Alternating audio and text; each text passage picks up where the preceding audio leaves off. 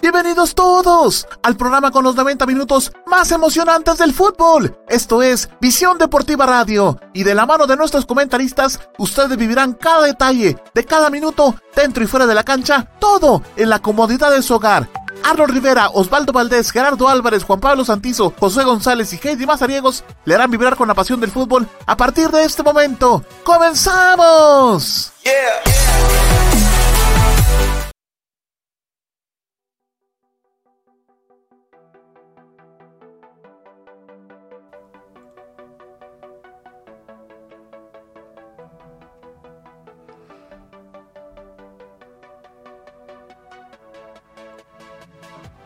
Estimados amigos, un verdadero placer volver a saludarles. Bienvenidos, bienvenidas a una emisión más de Visión Deportiva Radio, eh, el último de esta semana.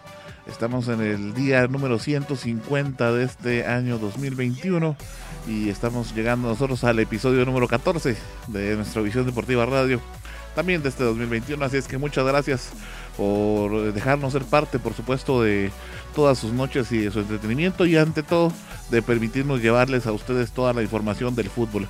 Em, pues hoy tenemos un programa bastante interesante, cargado de mucha información, principalmente de UEFA Champions League.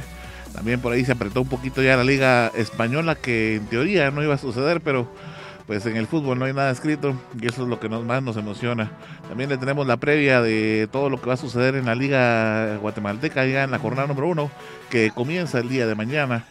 Y por supuesto también le traemos todo lo que va, ha sucedido más bien en primera división y el partido que pues salió prácticamente de ahí de la manga, partido amistoso de la selección guatemalteca. Así que quédese con nosotros, tenemos un programa bastante interesante como les digo y por supuesto con mucha información del fútbol para que usted empiece este fin de semana con toda la información y por supuesto para que la pueda compartir con sus amigos y familiares. Voy a saludar a mis compañeros de fórmula acá en Visión Deportiva. Ya están todos en el staff acá, eh, por supuesto en la cabina virtual de Visión Deportiva. Así es que los vamos a ir saludando conforme fueron viniendo. Y vamos a comenzar con las damas específicamente. Entonces, así es que, Heidi, bienvenida a la transmisión de Visión Deportiva Radio. Compañeros, muy buenas noches. Y a usted nuestro fiel oyente. Gracias por estar en sintonía de Visión Deportiva. Bienvenidos a un programa más. no se pierda de este programa que va a estar muy interesante. Y no se olvide de seguirnos en nuestras redes sociales o escucharnos en Online Radio, MyTuner, también Radio FM, Seno Radio y Radio Carten. Así que bienvenido a usted. Seguimos Gracias Heidi, también está el director de contenido acá en Visión Deportiva. Bienvenidos, Val.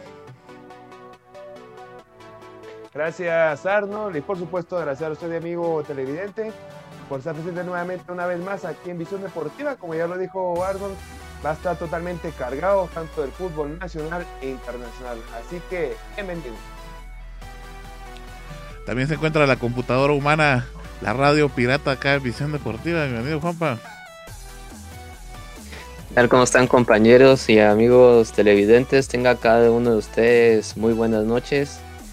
Feliz por estar aquí una ocasión más compartiendo con ustedes y por supuesto vamos a platicar qué fue lo que pasó en estos días en el fútbol internacional y por supuesto también ya le vamos a hablar de la previa de este torneo clausura 2021 aquí en nuestro fútbol nacional. Sean todos bienvenidos. Y también ya nos acompaña nuestro amigo Gerardo, quien es una de las personas encargadas de llevar todas las emociones del fútbol y que por supuesto este fin de semana nos va a tener llevar a bien las emociones de algunos encuentros. Así es que, bienvenido Gerardo.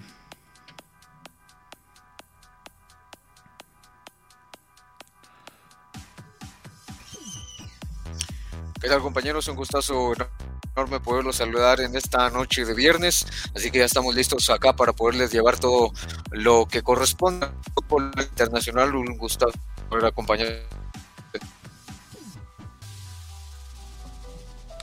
Bueno, casi todo el staff de Edición Deportiva, solo José nos hace falta esta noche, pero de repente se incorpora más adelante. Vamos a continuar entonces con la agenda para esta noche y le vamos a dejar el tiempo a nuestra amiga Heidi que trae información importante y recordando a nuestra amiga Heidi, por supuesto, que invita a, nuestros amigos televidentes para la tarde de mañana, Heidi. Así es, Arnold, eh, mañana tenemos programa en Radio La Jefa, por supuesto que todos los compañeros de Visión Deportiva eh, estarán ahí con nosotros, así que ya, ya lo invito a usted para que esté en sintonía de Visión Deportiva y Radio La Jefa mañana de 3 a 4. Y también eh, recordarles si le gustan nuestras transmisiones, nuestros programas y partidos que tuvimos, así como el contenido que generamos en nuestras redes sociales. Les invitamos a que realice una donación al proyecto Visión Deportiva. Es fácil y segura. Seguro lo realizamos mediante cuentas de PayPal o con tarjeta de débito o de crédito. Basta con que lea el código QR que ve en su pantalla o siga el link de abajo. Así que ya lo sabe, está usted cordialmente invitado, invitado para que sea parte de este proyecto que tiene visión deportiva. Y también recordarle que nos siga en Twitter, en Tumblr, también en Instagram y en Twitter como PD Fútbol. Y para que nos escuche en su app favorita. Así que compañeros, iniciamos este programa. Los dejo para que... Gracias, Gedita. Bueno, eh, vamos a comenzar nuestro programa de esta noche. Y es que tuvimos, eh, pues, eh, semana de Champions League.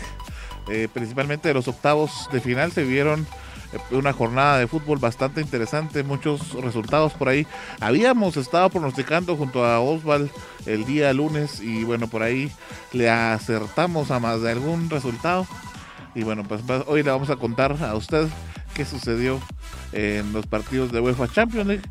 Nos tocaría platicar sobre la sorpresa que dio el PSG, que a pesar de que no tenía Neymar, yo sí por lo menos pronostiqué que el PSG iba a ganarle al Barcelona y pues eso fue lo que sucedió, Gerardo.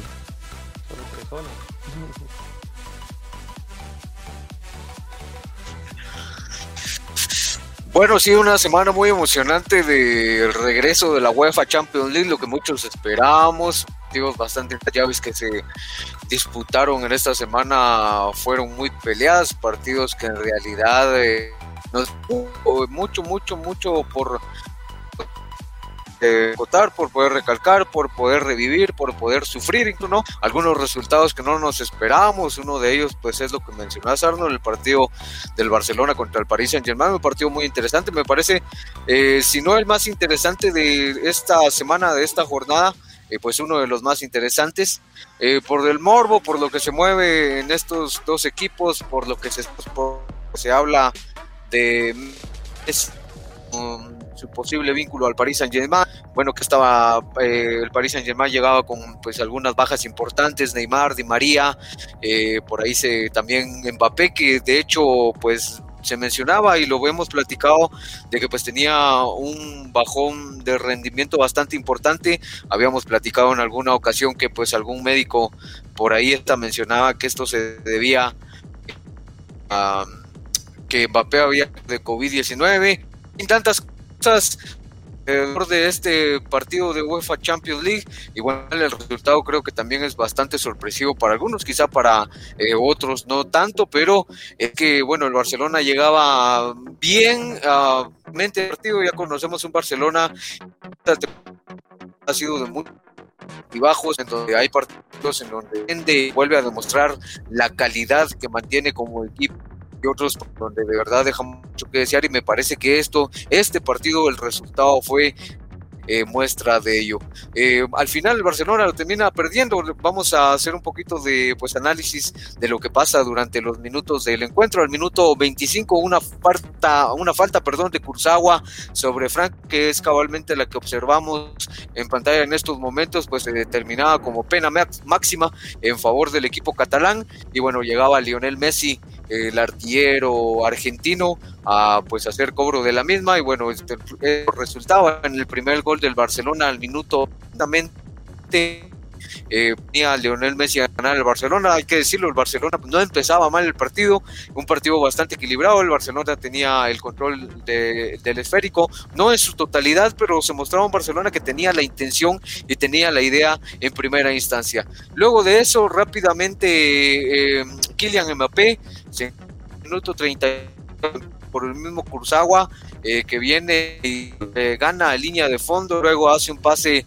pues en diagonal retrasada para Berratti dentro del área grande, Berratti se encuentra con Mbappé y Mbappé pues simplemente manda el esférico al fondo de la red de Ter Stegen.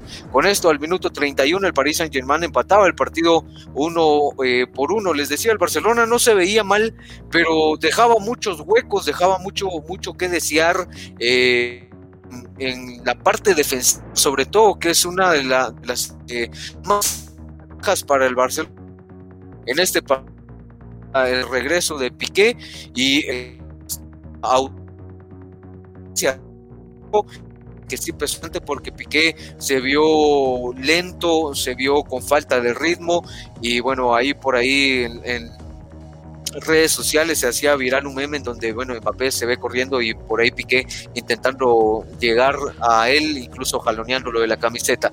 Bueno, luego de eso, como les decía, el primer tiempo no fue malo para el Barcelona, de hecho tuvo algunas ocasiones, Griezmann estuvo cerca de anotar con alguna jugada de, por el equipo catalán y ya parejo en la, parte. Luego de eso, Paris Saint-Germain se dejó venir con todo hacia la portería el equipo catalán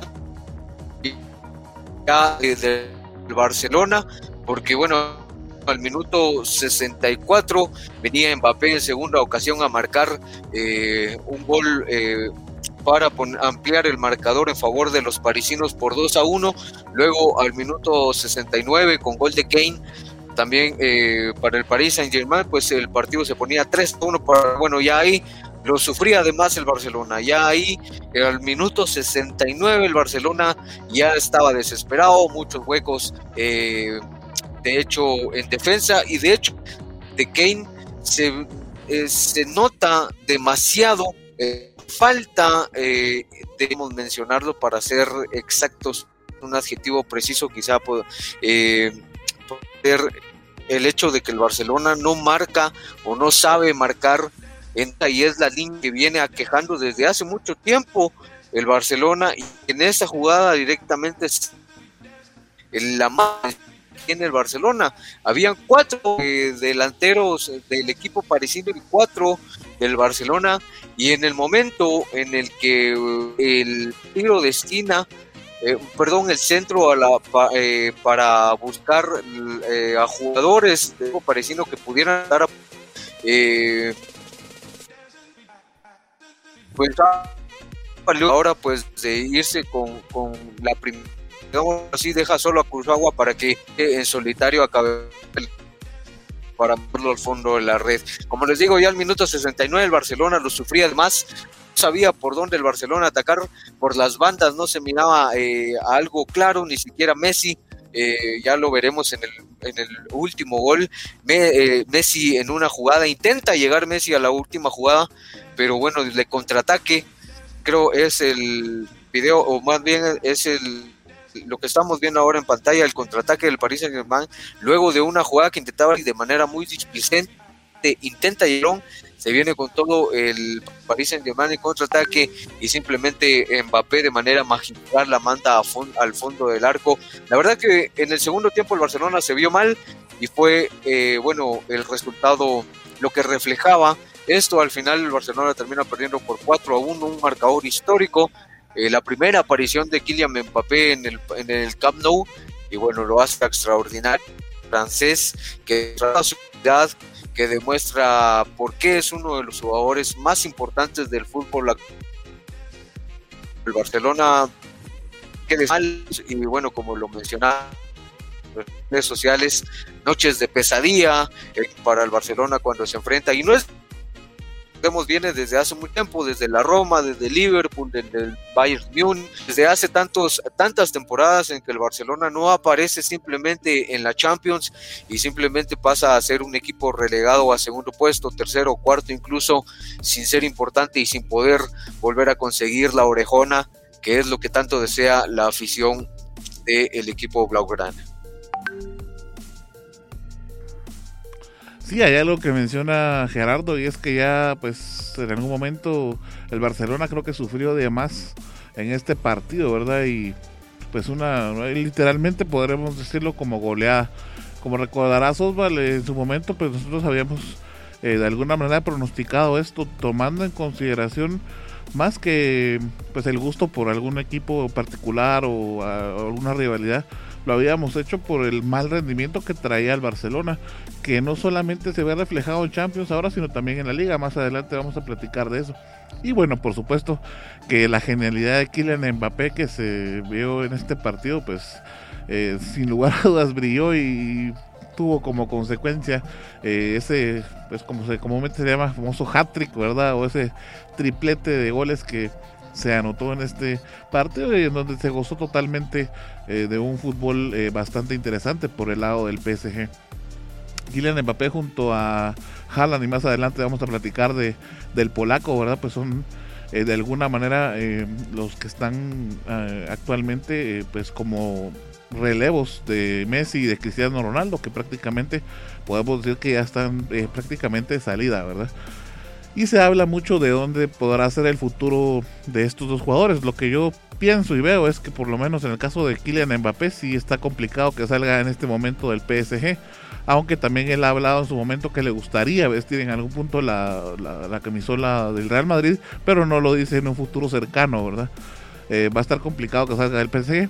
Quien sí se ve un poco más cercano al Real Madrid, pues es Haaland, que también tuvo eh, pues una participación bastante interesante. Ya nuestro amigo Juanpa nos va a contar más adelante de esta situación. Y bueno, pues al final, como lo decía Gerardo, pesadilla para el, Barcelona en su propio estadio, Osval. Sí, ya es una costumbre prácticamente para el equipo de Blaugrana. Ya son varias temporadas que pasa de una forma desastrosa para ellos lo que son los marcadores. Desde, si no estoy mal, contra el Juventus un 3 a 0 eh, que este fue una remontada prácticamente de la Juventus en esta eliminatoria, si no se me fueron los cuartos de final. De ahí pasó por lo que fue la Roma, el Liverpool, eh, y luego lo, último, lo que es el Bayern Múnich. Todos estos eh, resultados que han sido en contra, que sido sorpresivos a un punto para el Fútbol Club Barcelona, que para esa eliminatoria llevaban la ventaja, llevaban la ventaja por grandes goleadas me recuerdo la última que da, ventaja de, cuatro goles a cero de el Barça contra el Liverpool. Ahí estoy saludando ahí a mi cuñado Edwin, Edwin Santizo, tal como está. Bueno que nos esté visualizando. También para nuestro amigo Manuel San Juan. Gracias por tu sintonía, Manuel. Y para nuestro amigo López Minor. Minor López desde California. Para el tocayo Osvaldo López desde Nueva York, la ciudad que nunca duerme. Así que regresando a mi comentario, es algo que ya se le venía dando a Fútbol Club Barcelona desde ya demasiado tiempo atrás. Y lo, como le venía diciendo en varios programas, necesita, lo que es una reestructuración eh, ya urgente, lo que es Fútbol Club Barcelona. Lo ha estado haciendo, pero siempre quedan lo que son los jugadores por ahí que están caminando prácticamente en la cancha.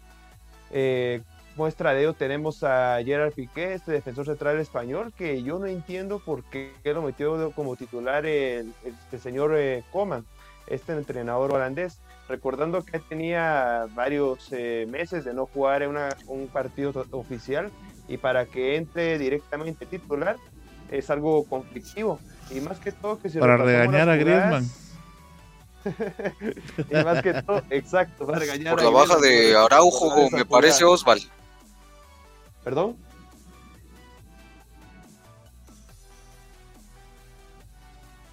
Dice Gerardo que por la baja de Araujo es probable que... Por la baja de Araujo, te digo. Ah, sí, pero qué, qué mala decisión de, de Coman. Más que todo que es un partido determinante con delanteros que, son fulminantes a la hora de tener el balón.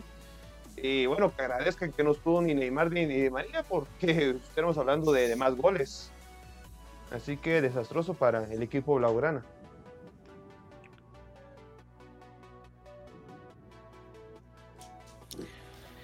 Sí, como están diciendo ustedes, creo que fue un partido. El resultado creo que hace. Venía a venir, pues, como está diciendo Osval, desde el 2016 es que el FC Barcelona no puede avanzar creo que en esa ocasión fue las semifinales, si no estoy mal, con la Juventus. Luego en el 2017 con la Roma, que como estaba diciendo ya traía un marcador bastante favorable de 3 a 0. Luego ya sabemos en el 2018, 2019, etc. Pues sí, como está diciendo Osvaldo, creo que también concuerdo con él sobre Gerard Piqué. Creo que fue una mala decisión de Coman, porque este jugador creo que no venía con no venía todavía la forma física para disputar estos partidos. Pues como se sabía, Kylian Mbappé juega en la, en la banda donde está Gerard Piqué. Y pues el director técnico del Paris Saint Germain, Mauricio Pochettino, supo asimilar bien esa deficiencia que tendría el Barcelona en la línea defensiva y desde el principio vimos de que el Paris Saint Germain solo por esa banda estaba atacando, pues sabía que Gerard Piqué no estaba en sus mejores condiciones para detener al atacante francés.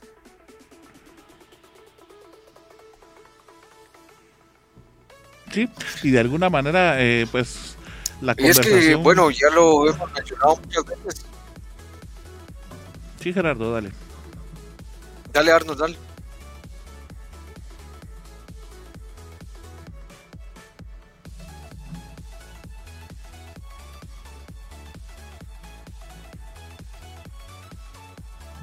Les decía que en la conversación que se filtra y que por supuesto pues hay muchos memes y está rondando por todos lados en el internet, al final de cuentas entre Griezmann y, y Gerard Piqué, pues al final eh, pues él le dice, es que solo van 20 minutos y estamos sufriendo, ¿verdad? O sea, él mismo reconoce que estaba cuesta arriba el encuentro y apenas llevaban 20 minutos durante, entonces sí es mucho lo que sufre al final de cuentas el Barcelona. Gerardo.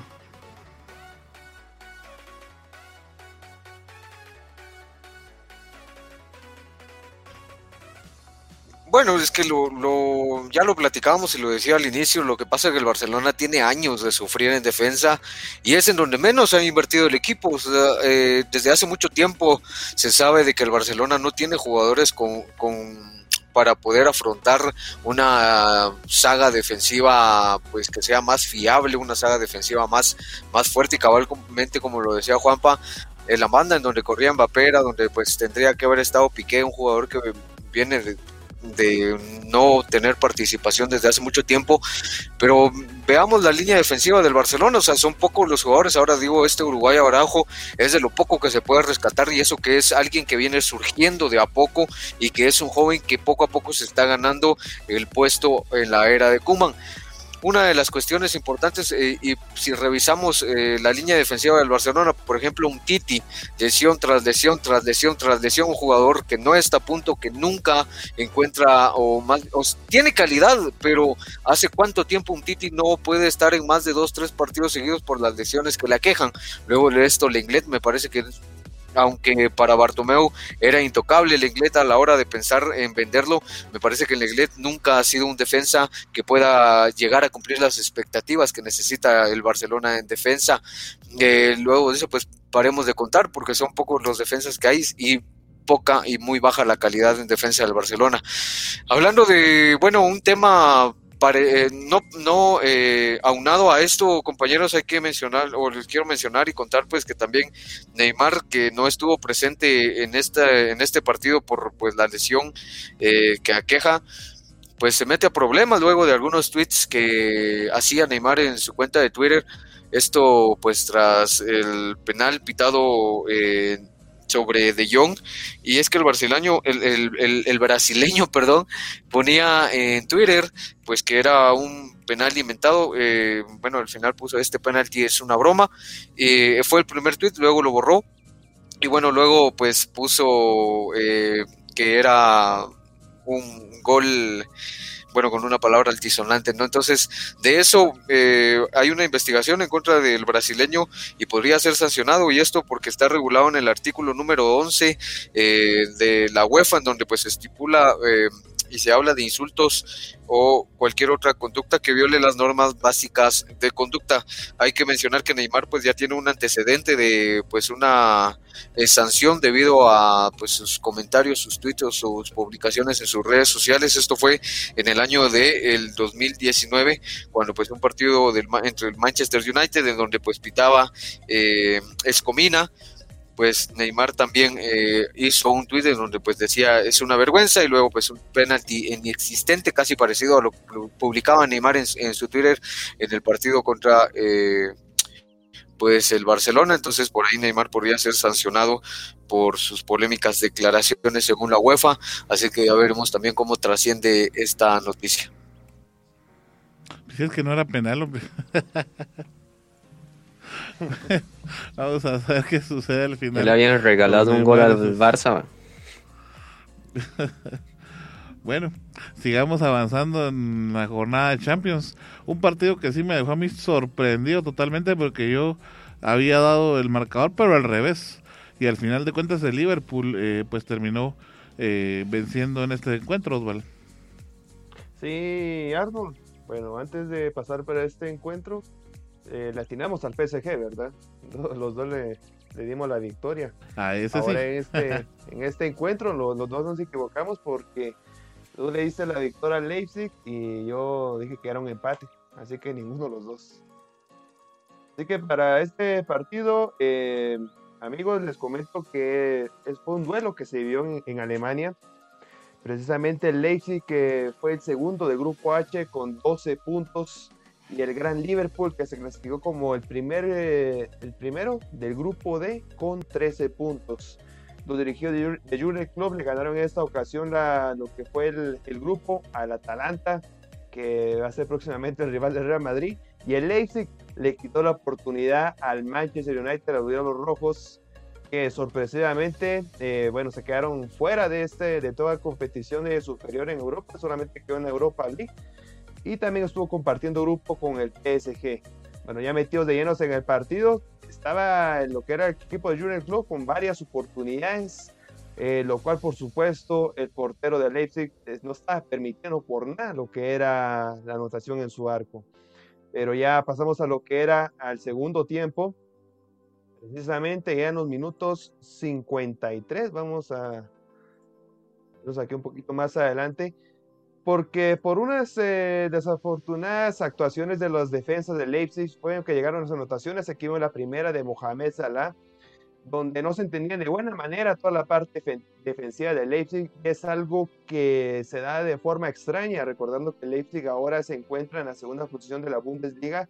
Es uno que siempre es el muy difíciles a vencer en esta, esta competición de Alemania y por supuesto recordando el gran papel que hizo en la edición pasada de la Champions League, se tornaba un rival demasiado difícil para el conjunto de Liverpool. Y por supuesto, eh, con, esto, con estas situaciones, yo, eh, yo vaticiné lo que era un empate, sin mucho conseguía lo que era un empate a cero el conjunto de Liverpool en tierras alemanas, pero por estas circunstancias, como ya vimos aquí, este jugador de, del Leipzig se resbala antes de que llegue el, esférico a Mohamed Salah, por estas desafortunadas jugadas eh, totalmente que fueron aprovechadas por delanteros de Liverpool, fue que ganó el conjunto de Liverpool al Leipzig. Esta fue la primera anotación. Luego, más adelante, en minuto 58, precisamente en esta jugada, el, defensa Leipzig que cayó, no pudo despejar el esférico y por supuesto Sadio Mané, como que le habían regalado un dulce, fue a anotar el segundo tanto y con lo cual se le pone la cuesta arriba al conjunto del Leipzig, porque recordando que los goles de visita en esta edición de la Champions League, en todas las anteriores cuentan, ahora el conjunto Leipzig eh, debe anotar lo que son tres goles si quiere avanzar a la siguiente ronda, porque jugar en Anfield contra un conjunto de Liverpool que ahora sí está con su ánimo por los cielos. Ya con esta victoria de visita va a ser demasiado difícil eh, al conjunto de Julian Lagisman poder remontar lo que es este gran encuentro. Nagelsmann que en un momento eh, ya lo están relacionando como próximo director técnico del Bayern Múnich por estas, eh, mejor dicho, por las actuaciones del conjunto de Liverpool que ha tenido en varias ediciones de la Champions League y precisamente en la edición pasada, que llegó a la fase de semifinal. ahora esta nueva edición no, no creo que vaya, no vaya a pasar más, sino hasta que va a ser lo último que vaya a conseguir el conjunto del Leipzig, el equipo de Alemania. Así que finalmente el Leipzig perdió 0-2 contra el conjunto del Liverpool y la vuelta será el próximo 10 de marzo a las 2 de la tarde, siempre en guatemalteco, solamente que ahora es en el estadio de Anfield. Así que a mi punto de vista, compañero, yo creo que esta eliminatoria ya está finiquita, por supuesto con la clasificación de los Reds de Liverpool. Sí, bueno, al final nuestro eh, pronóstico no, no salió acertado, pero creo que es finalmente porque ahí sí ganó la experiencia que tiene Liverpool y sus jugadores, porque en el primer tiempo pues se fueron empatados a cero y eso habla que Leipzig estuvo haciendo un buen trabajo, ¿verdad? Ya hasta el segundo tiempo, eh, un poquito más de desgaste por ahí y todo lo demás, pues el Liverpool aprovechó algunas deficiencias, como bien lo decía Oswald, y pues termina ganando. Yo todavía veo un poquito abierta un poco la serie, por lo menos con un poquito de opciones. Eh, y bueno, del Barcelona sabemos que ha podido hacer algunas situaciones heroicas también por ahí de remontadas, entonces pues por ahí no me atrevería a decir todavía que está totalmente cerrado en estos dos equipos, en estos dos partidos. Eh, pero falta ver qué es lo que hace Leipzig, ¿verdad? Porque ahora va a estar de visita y ahí se complica un poco más la cuestión. Antes de que eh, comente alguien más, eh, solamente quisiéramos saludar a nuestro amigo Samuel Gómez, que nos está por ahí saludando.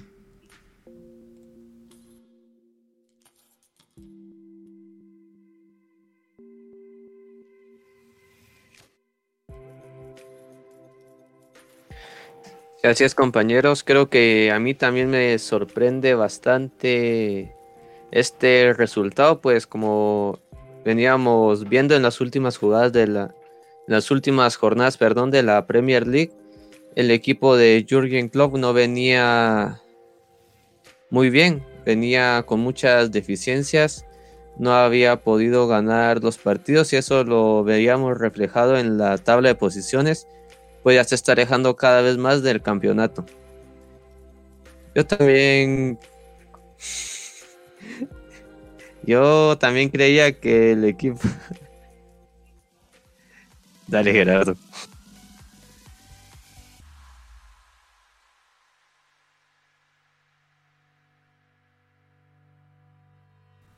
Bueno, continuamos entonces con la jornada de Champions League. Eh, bueno, complicado para mí fue haber dado este pronóstico, Osval. Creo que también le atinamos.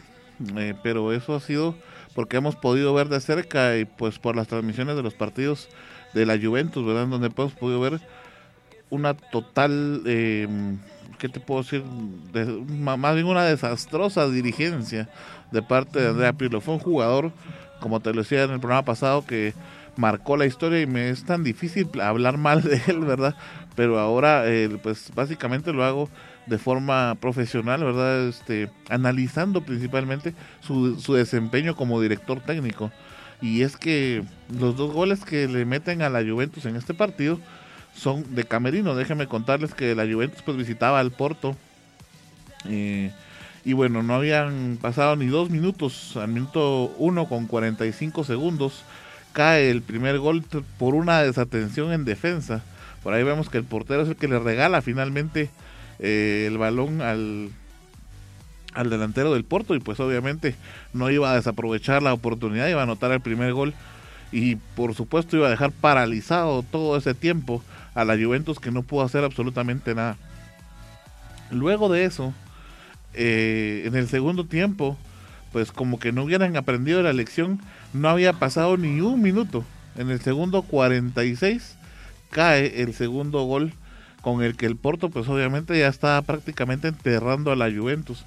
Afortunadamente, y lo hemos platicado en muchas oportunidades, que esa es la ventaja de que aunque no se tenga la experiencia, aunque se esté haciendo un mal trabajo de lectura de partidos, un mal trabajo de planificación de partidos, un mal trabajo de la dirigencia, pero tenés un plantel lleno de estrellas que cualquiera de todos ellos te puede llegar a salvar en algún momento.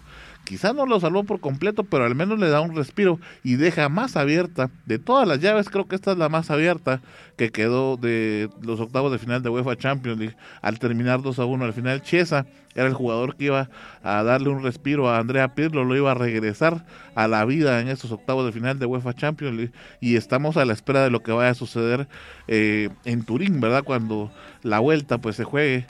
Eh, y bueno, eso es como le repito, gracias a una de las estrellas, a uno de los grandes jugadores, Chesa, que es eh, pues parte del, plantel de la Juventus, porque si por la dirigencia hubiera sido, estamos re mal.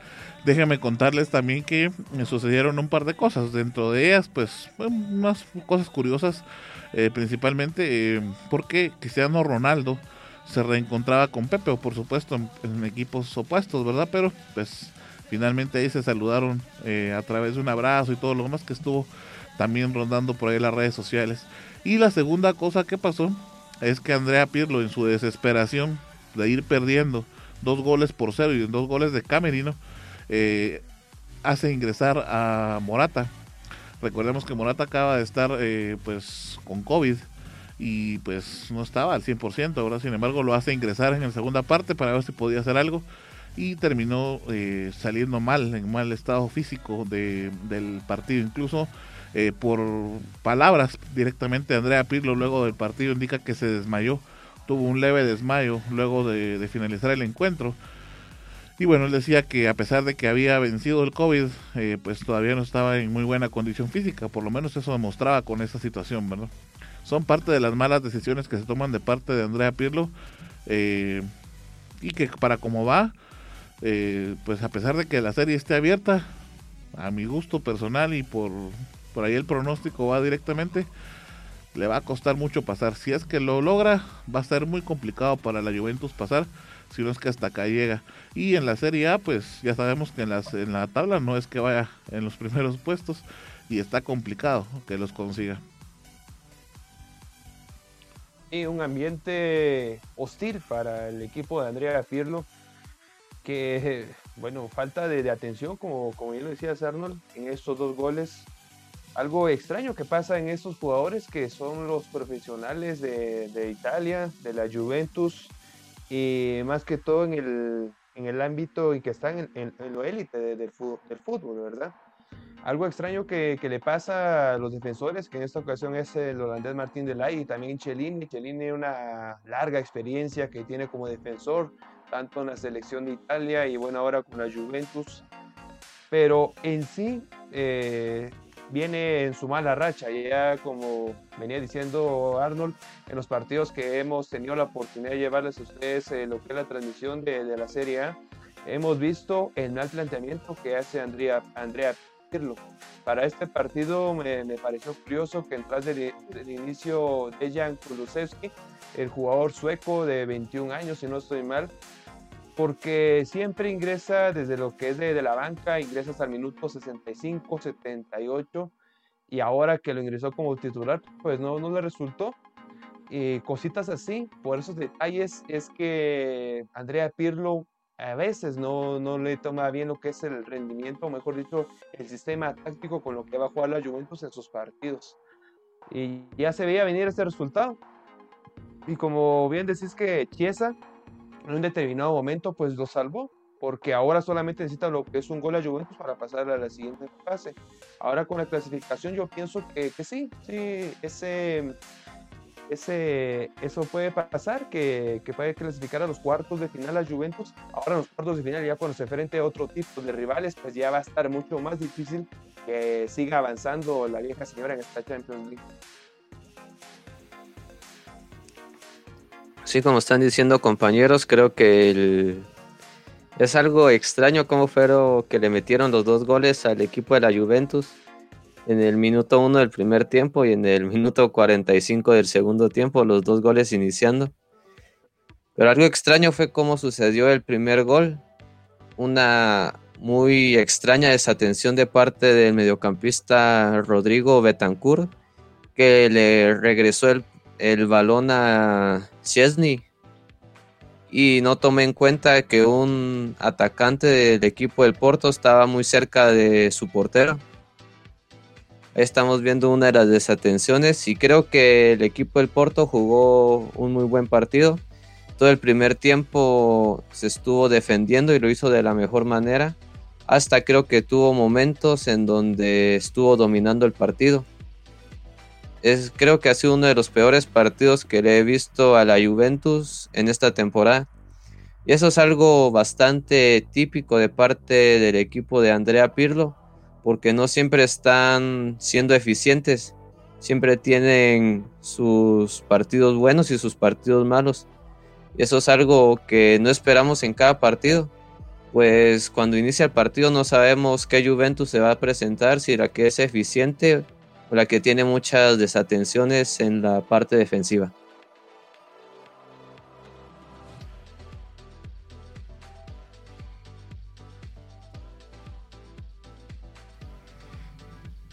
Bueno, Juanpa, seguimos entonces eh, con un partido también bastante interesante. Este sí no recuerdo, creo que había dicho empate, Osvaldo, no sé si te acordás.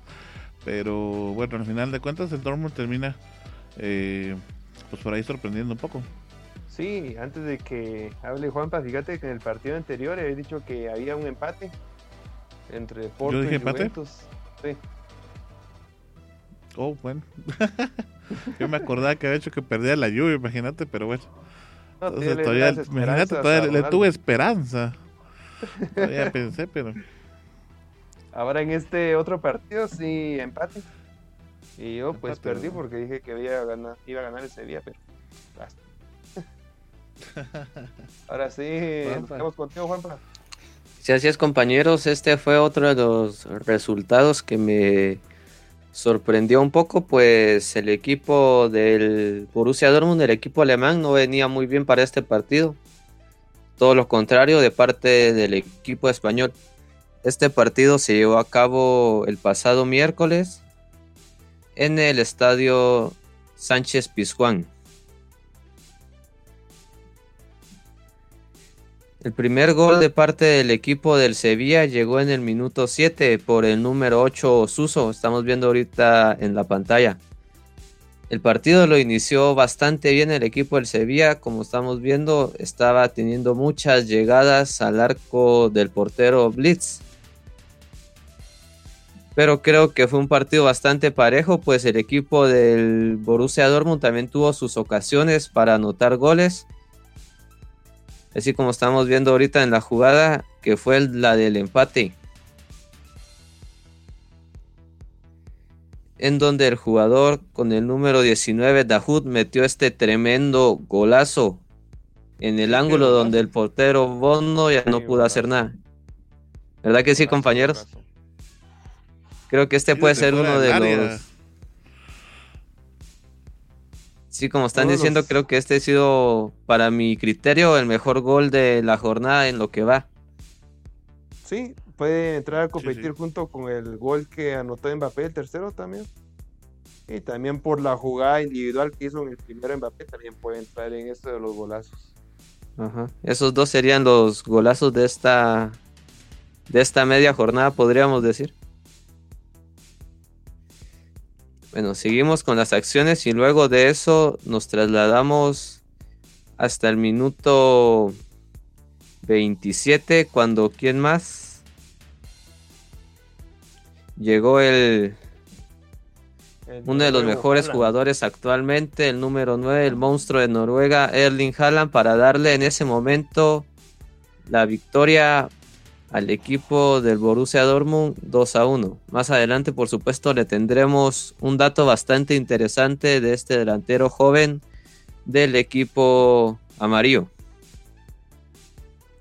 Déjeme contarle que el equipo del Sevilla hizo un total de 12 tiros, mientras que el equipo del Borussia Dortmund hizo 10. Sí, Juan, para resaltar esa gran cabalgata que hizo Haaland casi de, mitad de la mitad de la cancha, la pared que hizo y bueno, yo creo que al final el portero ese día tuvo miedo de meter las manos de, del monstruo que se le venía enfrente, ¿verdad? Exacto, el portero marroquí Bono ya no, ya no podía hacer nada en esa jugada, pues creo que tuvo un poco de miedo el impacto que podría tener si chocaba con el monstruo noruego. No, siguiendo con las acciones ya en el minuto 43, casi terminando el primer tiempo, se vino el doblete de Erling Haaland. Y con esto llegó a su gol número 18, pero más adelante le traeremos los datos. Eso es algo interesante, pues creo que Erling Haaland para mí está siendo uno de los jugadores que está teniendo mejor rendimiento en lo que va de esta temporada para su corta edad. Ahí estamos viendo un poco cómo están las caras frustradas de parte del Sevilla, pues creo que la mayoría pensaba de que el equipo de los andaluces podrían hacer mucho más. Estamos viendo cómo fue la desatención de parte del mediocampo del Sevilla, en donde el equipo del Borussia Dortmund no desaprovechó el contragolpe y anotó el momentáneo 2 a 1. Sí, y a pesar de su, de su estatura, porque es de 1.94, tiene una, una habilidad pues, magnífica este jugador. Sí, así como están diciendo ustedes dos, este delantero es bastante ágil a pesar de su estatura. Pues muchos jugadores que tienen esta estatura se no tienen la verdad esa agilidad o esa velocidad que tiene este jugador. Esos son unos tributos que se consiguen en pocos jugadores por su estatura. Sí, así como decimos habitualmente en nuestro entorno tronco, ¿verdad? Exacto. por, la, la, estatura, pero ya vemos que jalan. No es nada tronco, es todo lo contrario. Y brilló junto con Mbappé y por eso, bueno, creo, yo veo más posibilidades que Haaland es el que vaya al Real Madrid en la próxima temporada, ¿no? Pero todo dependerá de la billetera de Florentino Pérez. Sí, ya, ya es tiempo que saque esa billetera porque por ahí está viendo la alineación del, del, Real Madrid, pues parece del Real Madrid Castilla con todos los lesionados que tiene hasta ahora, pero bueno, eso más adelante vamos a platicarlo. Así es compañeros, y en el minuto 83 se vino el segundo gol de parte del equipo del Sevilla por su delantera estrella Luke de Jong este gol casi les daba esperanzas de conseguir por lo menos el empate de condición de local, pero pues ya no le alcanzó para más. Así como estaban diciendo ustedes dos, creo que Erling Haaland sería el jugador más accesible en este momento para el equipo del Real Madrid, pues el jugador Kylian Mbappé tiene una cláusula de rescisión muy alta para que lo adquiera el conjunto merengue. Sí, más que Aunque todo. también. Sí, Arnold.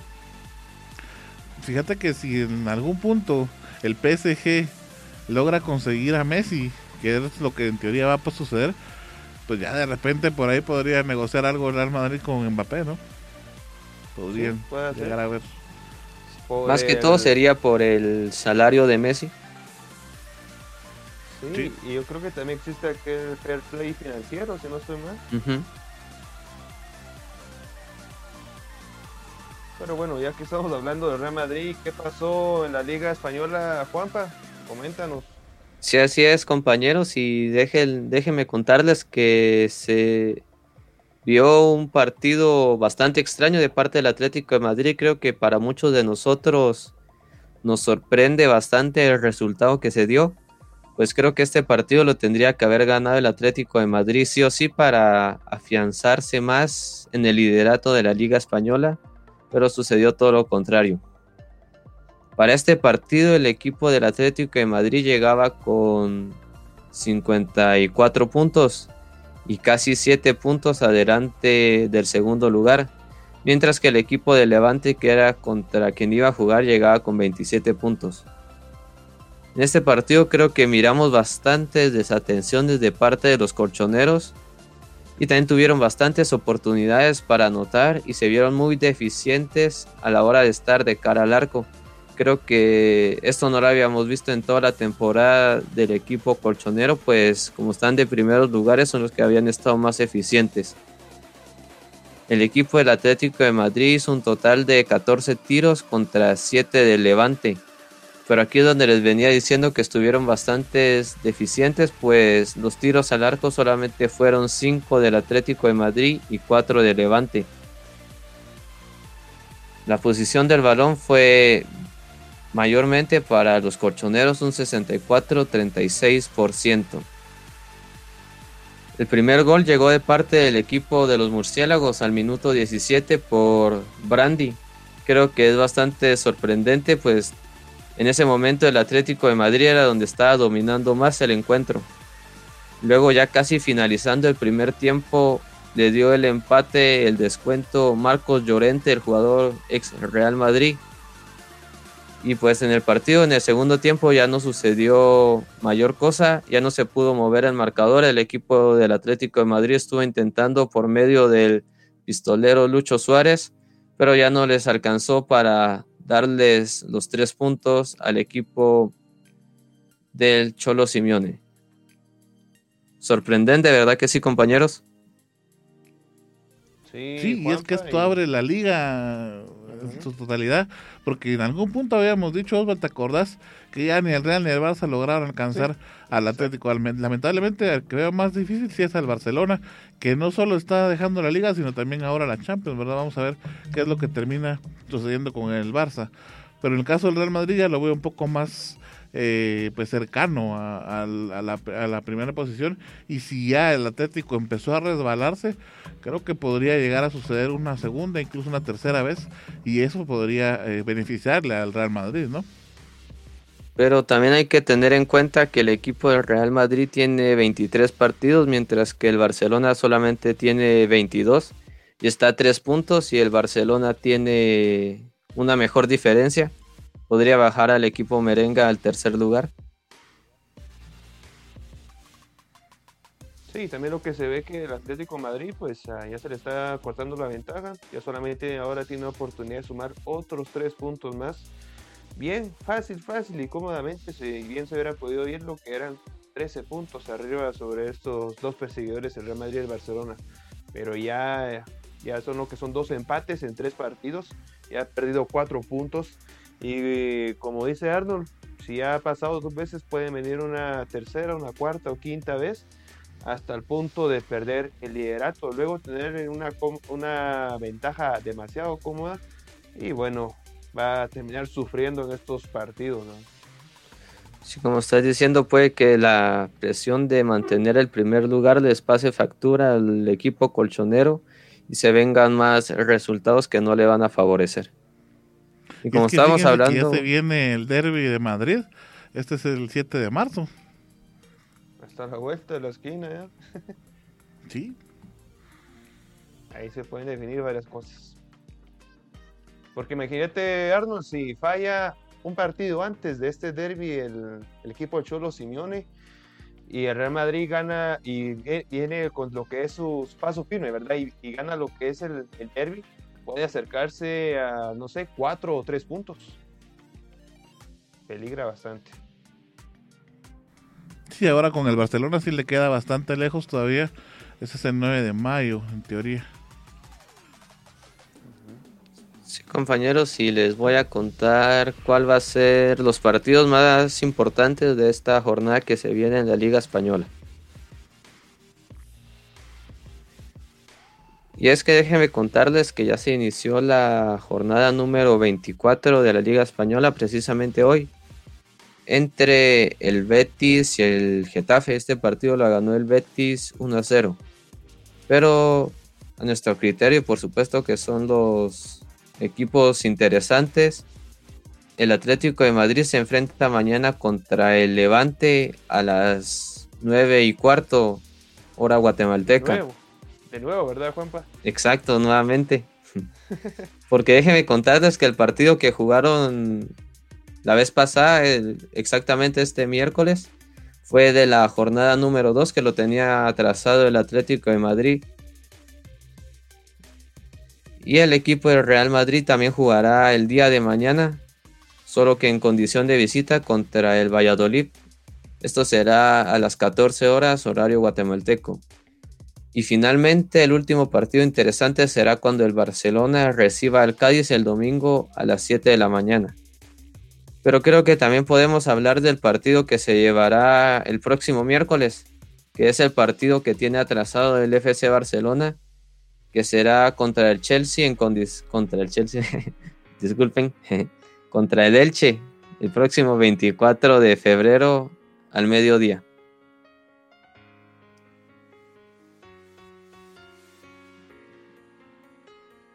Bueno, interesante entonces al final lo que empieza a pasar en la Liga Española. Vamos a esperar a ver qué es lo que sigue sucediendo, a ver si finalmente termina resbalándose un poco más el Atlético de Madrid, que a veces le ha ocurrido, ¿verdad? Que pues va bastante bien y termina resbalando en el camino.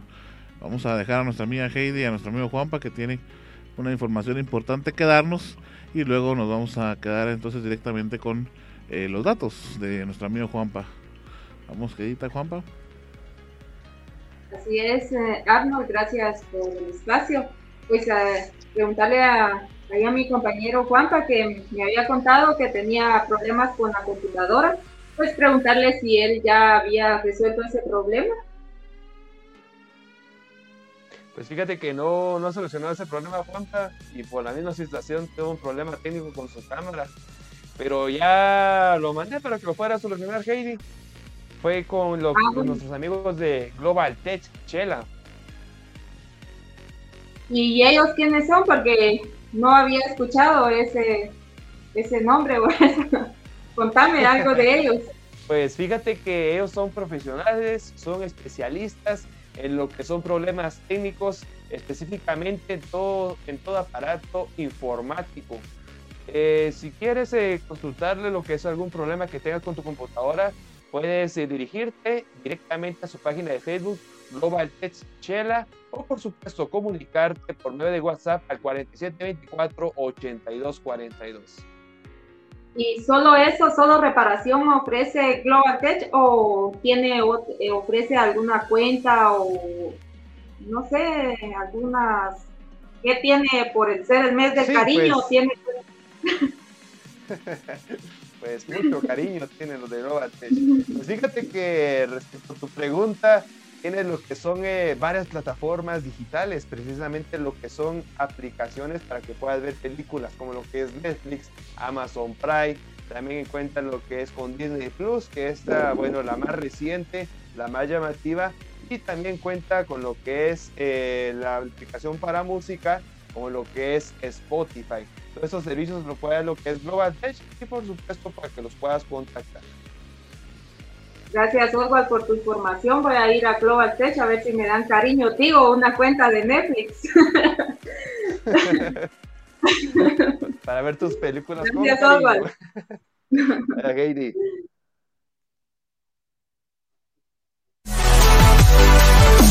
Es momento de echar un vistazo a la historia del fútbol. Esto es Memorias de Visión Deportiva.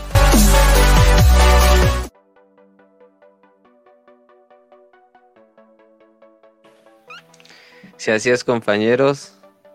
Y déjeme contarle que, como estábamos hablando del partido del Sevilla y el Borussia Dortmund, es que el jugador noruego de 20 años, Erling Haaland, hizo un nuevo récord en la máxima competencia de clubes en Europa.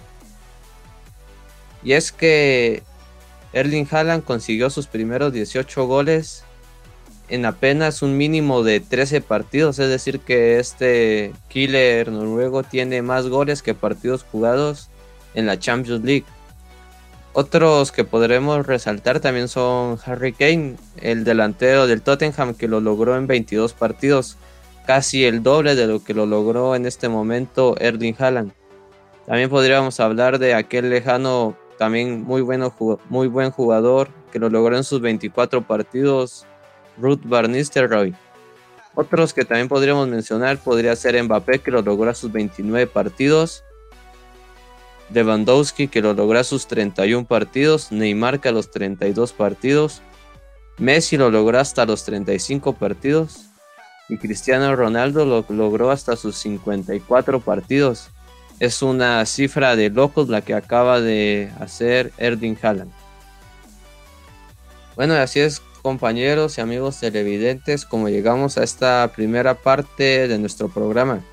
Quédese con nosotros que ya volvemos con todas las actualizaciones y novedades de la Liga Nacional Guatemalteca. Esto es Visión Deportiva el mejor lugar para enterarte del fútbol nacional e internacional. Quédate con nosotros, ya volvemos. Recuerda que puedes sintonizar Visión Deportiva Radio los días lunes y viernes de 7 a 8.30 pm a través de nuestra radio en línea y de todas nuestras plataformas digitales. También puedes buscar nuestro podcast en tu plataforma de streaming favorita. ¡Te esperamos! Somos Salud y Vida, una clínica de medicina alternativa con más de 8 años de experiencia. Contamos con exámenes computarizados con la más alta tecnología y una amplia gama de medicamentos homeopáticos y naturales, tratamientos con acupuntura y ventosas. Además, estamos especializados en biopuntura y terapias contra el dolor. Y atiende la naturópata Judith Méndez, egresada de la Universidad Europea del Atlántico. Encuéntranos en primera calle de la zona 1 de San Juan Usucalco, atrás del mercado municipal, en horario de 8 de la mañana a 6 de la tarde. Tu bienestar, nuestro compromiso.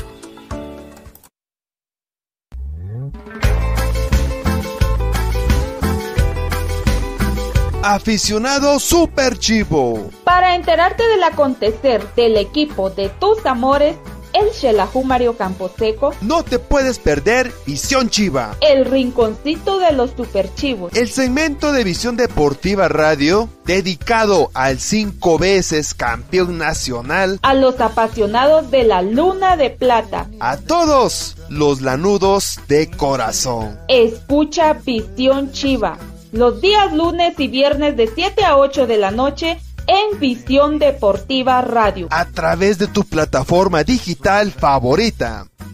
Visión Deportiva, donde vives mejor todo tu fútbol y en, un, solo, lugar.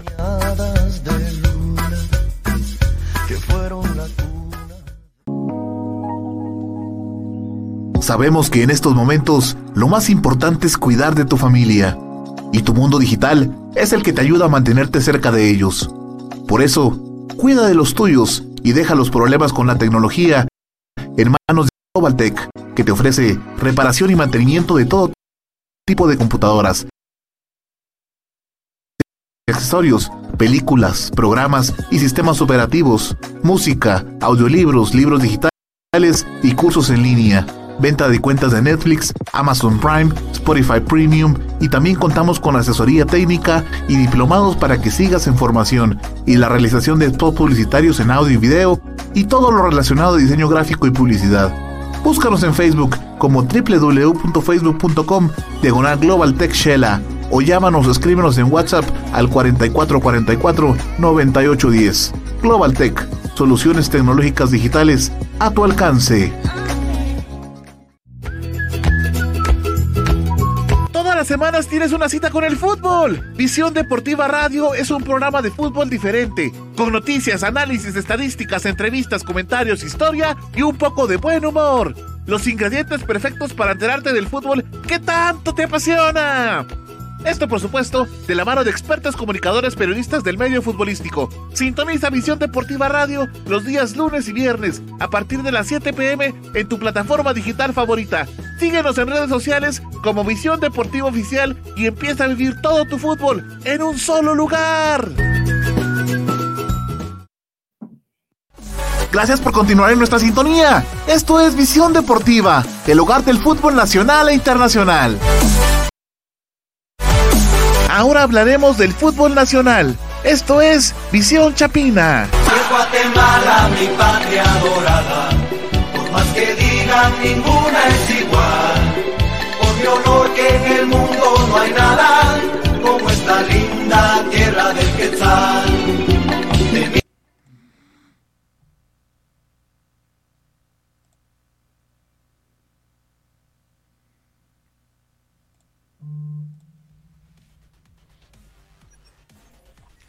Bueno, estamos de regreso ya acá en Visión Deportiva y vamos a empezar a platicar un poquito de la primera división de la mano con nuestro amigo Gerardo.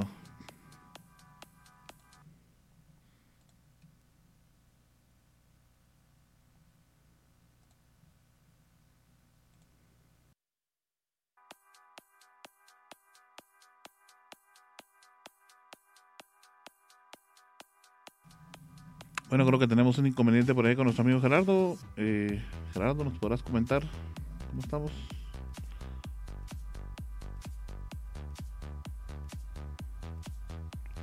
Ahí apareció ya fantasmagóricamente, pero ya está por ahí.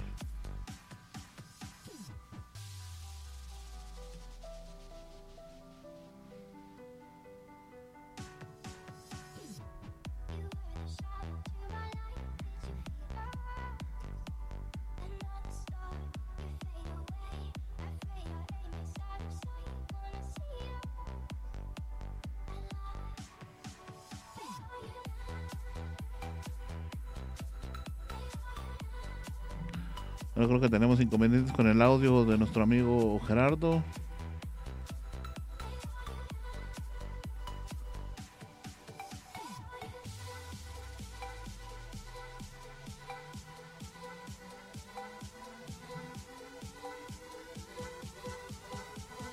No. Bueno. Repasemos un poquito rápido lo que va a pasar entonces en la jornada número 3, que es la que corresponde a este fin de semana, que de hecho creo que ya se está jugando en estos momentos más de alguno de los partidos. Bueno, déjeme contarle entonces que Quiche se va a enfrentar a Shinabajul. Esto va a ser el día de mañana a las 18 horas. También Plataneros, La Blanca, se va a enfrentar a San Pedro. Esto el 23, el, el 21 de febrero el domingo 21 de febrero a las 14 horas. ¿Estamos por ahí, Gerardo? Compañeros, no sé si me escuchan ahora. Ya solamente, sí, estamos, Gerardo. Solamente me queda comentarles que el grupo A descansa Marquense. Vamos, Gerardo.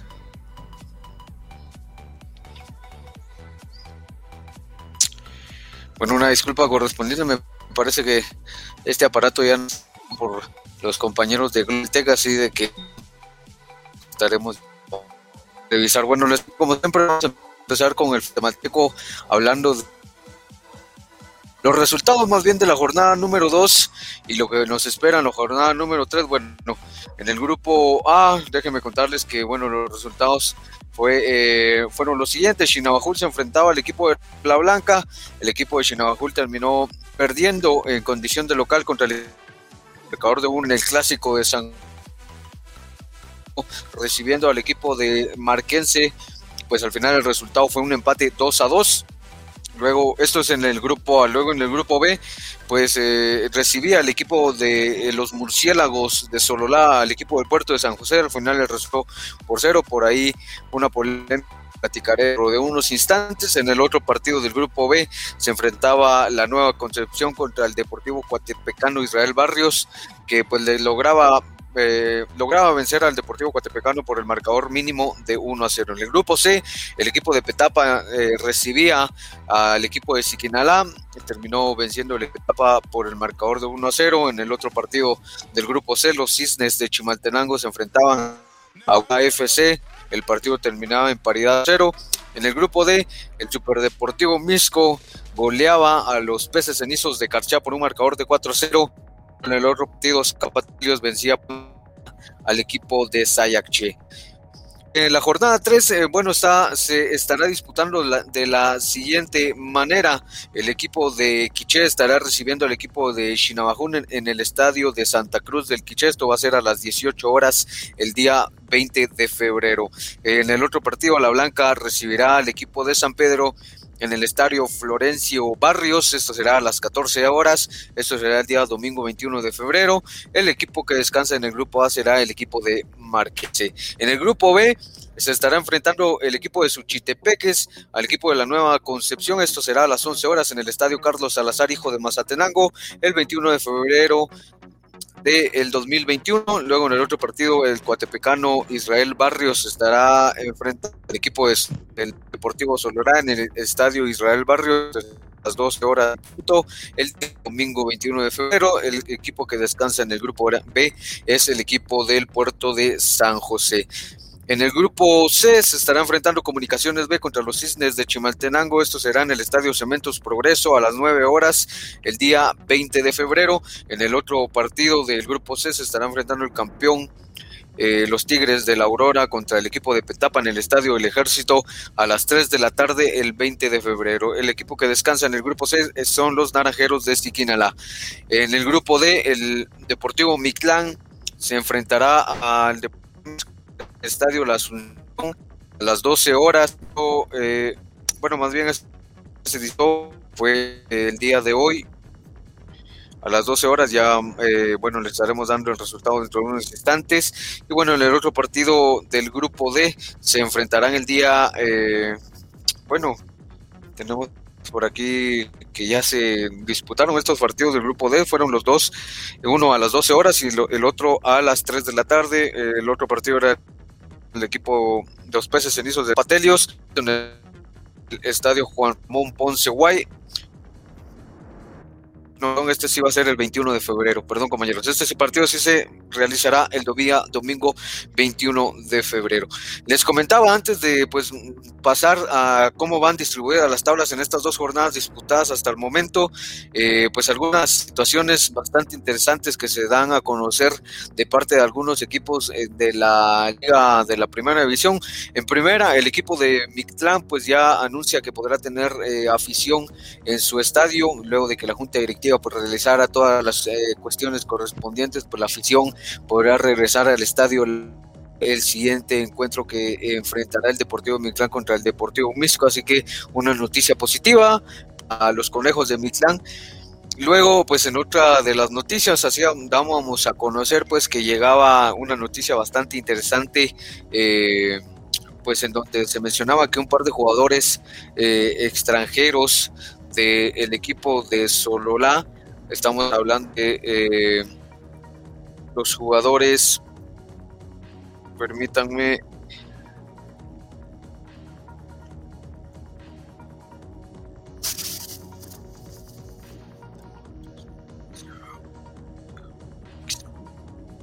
Estamos hablando exactamente del jugador, o más bien de los jugadores eh, colombianos Nao Escobar, perdón, Sergio Joao Escobar y pues jugadores que están involucrados en disciplina la semana pasada del encuentro. Contra pues se mencionaba que aficionados del equipo soloateco pues habían eh, jugadores en, un eh, esto pues eh, se mencionaba que, o más bien se les criticaba el aliento que habían tenido en el partido, pues que disputaron en el estadio Shamba contra el puerto de San José, donde solo alcanzaron eh, pues a obtener un, resultado de empate por 0 a 0.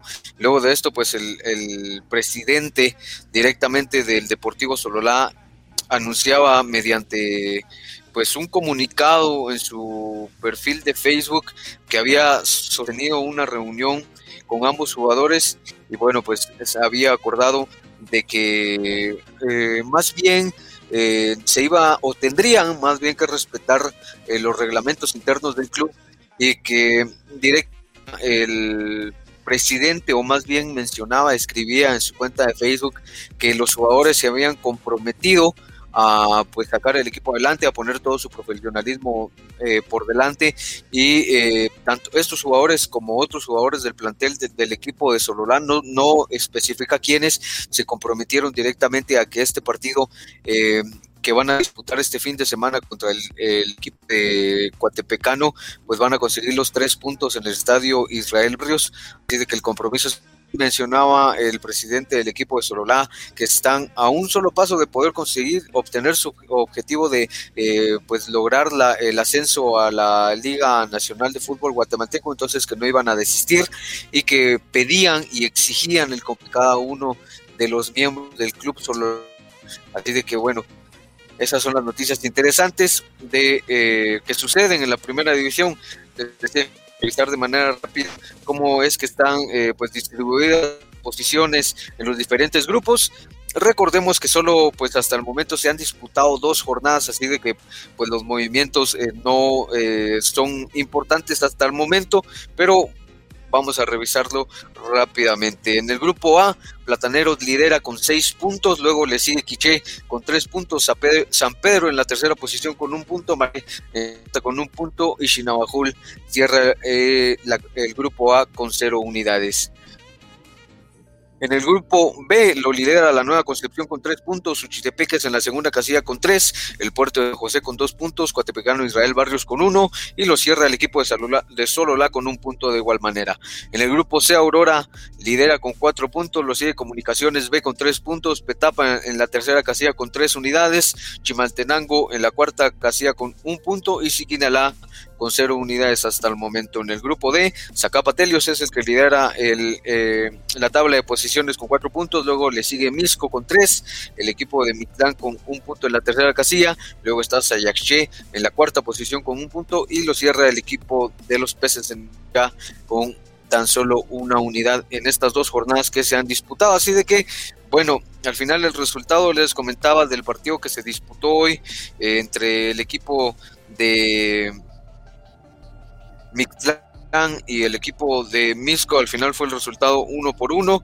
Gol de Denilson Hernández para el equipo de Mictlán. El empate eh, fue 1-1. Así de que hubo mayores incidencias en el estadio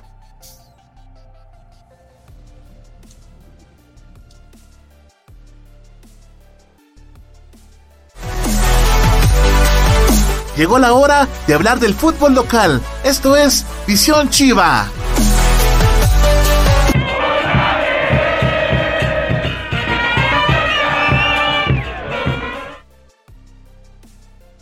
Así que vamos a hablar del conjunto de Xerajú Mario Camposeco porque este fin de semana inicia su participación en clausura 2021 y vamos a repasar el último resultado que tuvo con su próximo rival que es el conjunto de comunicaciones.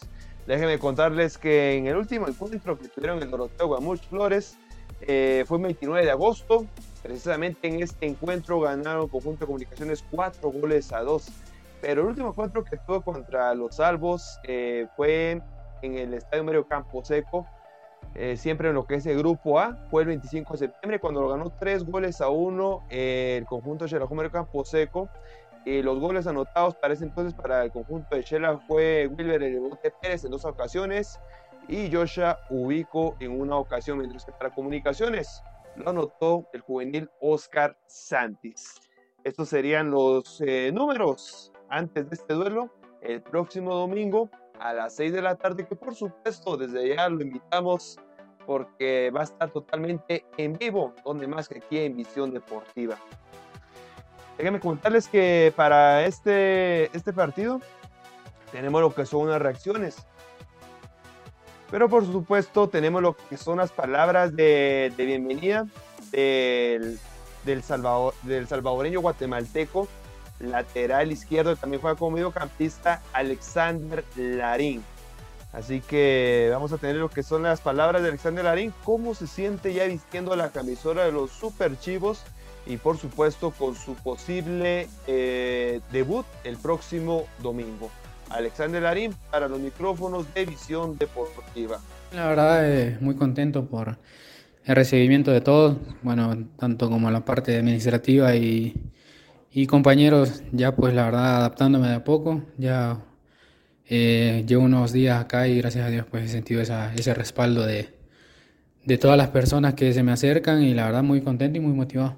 Pues sí, la verdad me sorprendió porque hay bastantes jugadores con mucha calidad, eh, hay una competencia como vos mismo lo decís. Y bueno, creo que el equipo se ha armado para poder pues eh, pelear cosas importantes y ojalá que las cosas pues no salgan como nosotros hemos planeado y poder pues eh, darle una alegría a la gente. Pues la verdad es un momento pues que lo estaba esperando la verdad porque siempre lo dije, bueno que lastimosamente pues tuve un pasado muy oscuro con, con comunicaciones que no estaba en mis manos, sino que pues fue el destino que así, que así se, se presentó y, y, ahora vengo con, con, la ilusión, con, la, con las mismas ganas de, de poder pues eh, limpiar ese pasado oscuro y poder pues aportar primero a al club, a los compañeros, que quieras o no, como te digo, hay bastante competencia y, y ojalá que Dios quiera que nos, que nos podamos pues eh, darle muchas alegrías a la gente de acá de Chela. La verdad, eh, terminé jugando en El Salvador, fue un, unos seis meses que me fui a, Isidro Metapán después de salir campeón con Alianza y, y lo tomé con el tema de, de, volver a agarrar pues ritmo de juego, eh, tener esos minutos que, que, uno necesita, que quieras o no, pues eh, son necesarios para poder pues, ser llamado a una selección. Soy un jugador de, de selección y creo que eh, necesito estar activo y creo que hoy pues eh, esta linda oportunidad me va a permitir pues exigirme mucho más y, pues así poder pues ser opción en, en una selección nacional. Pues la verdad eh, me mostraron su, su, confianza, el respaldo, el, el profesor Machaín ya pues él me conocía, yo a él pues nunca había trabajado con él, pero sí él ya me había pues dado bastante seguimiento desde hace años, me comentó y, y bueno, ahora gracias a Dios se dieron las, las cosas para poder pues trabajar juntos. Eh, tenemos un compañero muy, muy, muy en común que es Jaime Alas, que lo tuvo y, la verdad pues la referencia de, Jaime que él da y, bueno, en todo el fútbol guatemalteco Jaime tenía un, un rendimiento muy notable en Municipal y bueno, es el respeto que él se ha ganado. Ahora pues yo vengo con, con la misma ilusión de poder pues, ser mi nombre acá en Guatemala y, y, y así pues poder pues, eh, pelear cosas importantes. Así que tenemos a Alexander Larín, el nuevo jugador de la Mario Camposeco, solo para recordarles eh, un poquito de trayectoria de Larín, que estuvo militando en seis equipos de Salvador, el último de ellos fue Isidro Metapán, también estuvo con el Club Juárez de la Liga de Ascenso de México, con el Sport Herediano salió campeón allá en Costa Rica, y aquí en Guatemala ya participó con comunicaciones en aquella recordada temporada desastrosa para él, lamentablemente, porque se lesionó en prácticamente todo el torneo y curiosamente solamente participó en los juegos contra Xelajú Mario Camposeco. Así que él fue, mejor dicho, fue la, las declaraciones de Alexander Larín. Ahora vamos a tener ya declaraciones para lo que se viene de este encuentro. Y bueno, para los micrófonos de Visión Deportiva también habló José Castañeda, el fósforo, como se le conoce. Sí, bueno, creo que es una semana importante para nosotros porque es un torneo donde podemos eh, corregir muchas cosas del torneo anterior y necesitamos empezar con buen pie, ganando, ganando bien y creo que dejando una buena huella desde, desde el primer partido. Sí, para mí creo que es importante poder iniciar este torneo de buena forma, eh, con, ganándome la confianza del entrenador pero a base de, buenos resultados, de buenos juegos y creo que con la decisión, con la convicción de poder hacer mejor las cosas cada día, de ahí nos vamos a ir incorporando. Sí, creo que algunos los conozco, en el caso de Chava, de Minor, que yo había compartido con ellos, y bueno, los otros jugadores los había enfrentado, los conozco, de dónde han jugado y creo que vienen a, hacer muy buen trabajo, han estado muy bien estos días que han venido y creo que seguiremos mejorando en el grupo, como es lo que necesitamos, que todos colectivamente estemos bien. Es un partido importante en el cual nosotros debemos hacer muy bien nuestro trabajo, desde ahí marcar, marcar el paso que queremos en, el, en lo que viene del torneo, que va a ser un torneo muy, muy disputado, muy apretado entre, muchos partidos en, en, muy pocos días. Más sin embargo, creo que nosotros tenemos que estar preparados para eso, tenemos que buscar los mejores resultados para el club. Sí, creo que este semestre tiene que ser muy importante para mi persona, para todo el club, creo que debe ser el, el cual nosotros podamos conseguir el, el, título que necesitamos, el que necesita la afición, que quiere la afición, que quiere la institución también. Entonces creo que a partir de eso tenemos que mostrar un buen juego, mostrarnos con, con la convicción de que queremos ganar desde el primer partido, desde, desde esos entrenamientos que se están ahorita. Sí, yo creo que tenemos que tener esa convicción de que, de que tenemos un buen equipo, que, podemos mejorar mucho, de que podemos alcanzar ese título que nosotros necesitamos con la convicción. Creo que cada vez que uno lo menciona tiene que atraer esas cosas positivas y de ahí en adelante nosotros tenemos que esforzarnos, tenemos que trabajar, que es que tenemos que dar ese extra que nos ha faltado porque el torneo pasado nos quedamos a la orilla de, conseguir un, una, llegar a una final y pelear por el título. Este torneo tiene que ser el que nosotros podamos conseguirlo, el que podamos eh, poner en marcha lo que, lo que sabemos hacer todos en, colectivamente. Palabras de José Castañeda, eh, más que todo hablando sobre lo cual va a ser el próximo partido, vuelvo a recordar el domingo a las 6 de la tarde contra Comunicaciones y por supuesto la mentalidad de todo jugador, empezar con el pie derecho, buscando lo que es un resultado positivo y bueno, vamos a esperar para este gran encuentro contra Comunicaciones. Precisamente el día de ayer recibimos una, bueno, una noticia negativa ya que uno de los jugadores de Xerajú Mario Camposeco eh, se lesionó y prácticamente se pierde lo que es todo el torneo.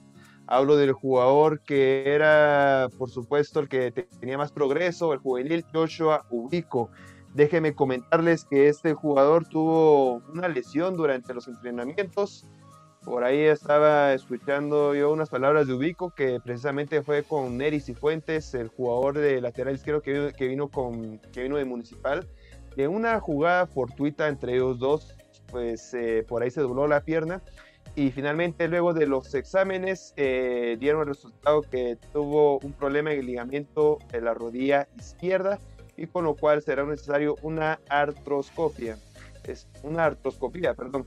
Ya con esto es eh, referente a lo que es una intervención quirúrgica y luego de, esto, de esta intervención quirúrgica y lo que es el lapso de, de lo que es la recuperación va a ser alrededor de tres meses.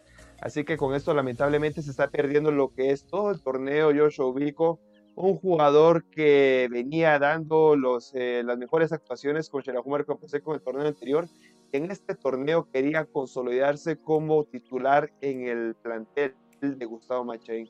Así que algo lamentable y bueno, las buenas vibras para Joshua Ubico desde ya para que se recupere lo más pronto.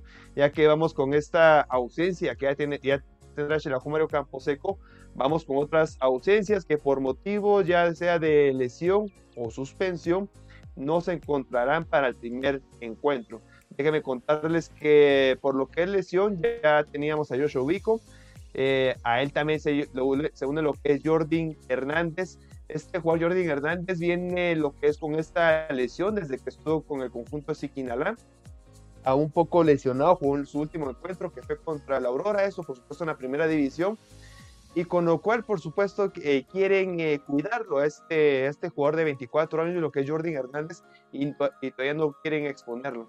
Así que todavía está en algodones Jordan Hernández y por lo mismo no se encuentra para esta primera jornada. Eh, de los suspendidos tenemos a dos jugadores, Pablo Chicho Mignorance, como recordamos, lo expulsaron en el último encuentro Xerajúmaro Camposeco en esta doble, doble amarilla que, que, le sacaron a este jugador argentino contra lo que fue el, encuentro con el Deportivo Guastatoya. Y también uno de los nuevos jugadores que es Minor de León. Como recordemos, este, este mediocampista que estuvo en su momento con Malacateco, le sacaron lo que fue eh, roja directa en el, en el partido de lo que fueron los cuartos de final, el partido de ida, cuando se jugó aquí en el Estadio Campo Seco con lo cual tiene suspensión lo que son dos juegos, uno de ellos ya lo cumplió en el partido de, de vuelta de estos cuartos de final contra Xerajumero Camposeco y ahora va, por supuesto, a cumplir su segundo partido de suspensión.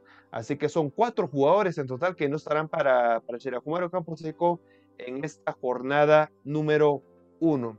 Ya conociendo cuáles son los ausentes y por supuesto los que están suspendidos para, para este primer encuentro, tenemos la probable alineación con la cual estuvo practicando en los últimos días Gustavo Machaín. Y bueno, eh, con esto vamos a tener aquí en Visión Chiva. para contarles que en la elección titular posiblemente va a ingresar lo que son cuatro, cuatro debutantes y aquí lo tenemos ya en pantalla. En la portería, por supuesto, eh, va a ir David Monsalve, los dos defensores centrales ya sean las primeras variantes, eh, como lo que es Héctor Moreira, bueno, solamente los números todavía no, no son los que tienen ellos, eh, acompañado de Salvador Estrada, en la parte derecha Javier Zurdo González, en la parte izquierda aún existe la duda, porque puede jugar Edwin Fuentes, Neris y Fuentes, eh, también este jugador que vino de Municipal, o también puede jugar el salvadoreño guatemalteco Alexander Larín, que hace momento escuchamos declaraciones de él. Ya para la, media cancha eh, puede jugar como contención José Castañeda, el fosforito. Y lo que es el, volante mixto puede ser el salvadoreño también guatemalteco, el chino Odir Flores. Ya los dos puntas, el volante en la parte derecha entraría Snaidy Zúñiga, el volante en la parte izquierda Juan Yash y para dejar a los dos delanteros, los dos brasileños, una dupla carioca que sería Israel Silva y Leo Bahía. Esto sería la posible alineación, ya que como lo a repetir, fue lo que practicó Gustavo Machain durante la semana en el campamento de los Superchivos. Ahora sí, compañeros, quiero escuchar sus palabras. ¿Cómo les pareció, cómo les parece este planteamiento que presenta Gustavo Machain y por supuesto la lamentable noticia de la lesión de Joshua Ubico.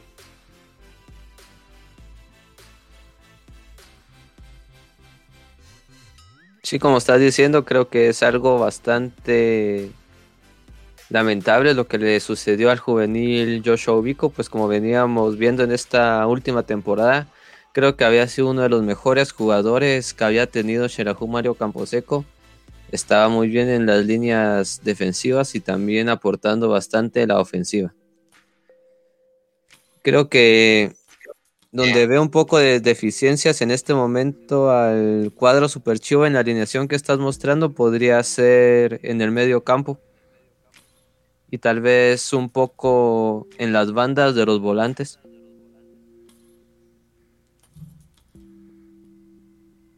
Sí, este, de alguna manera hay algunas situaciones que sigo sin entender. Por ejemplo, eh, como bien lo mencionas, Osvaldo, en tu pre-alineación pusiste a Juan Yash, eh, pero yo no lo vi en todo el torneo pasado, ¿verdad? Entonces, vamos a ver cómo le va en esta situación y lamentable sí lo de me uno al comentario ¿verdad? de Joshua Vico que pues lamentablemente se, se lesiona y no va a poder estar una pieza fundamental junto a Castellanos que también se fue verdad del club y que tampoco sé por qué vamos a ver cómo le va a Chile Mario Camposeo como les decía lo que sí veo positivo pues es que Machaín ese conoce a varios de ellos verdad y pues esperemos que eso lo ayude a poder dirigir mejor al club de Chile Mario Camposeco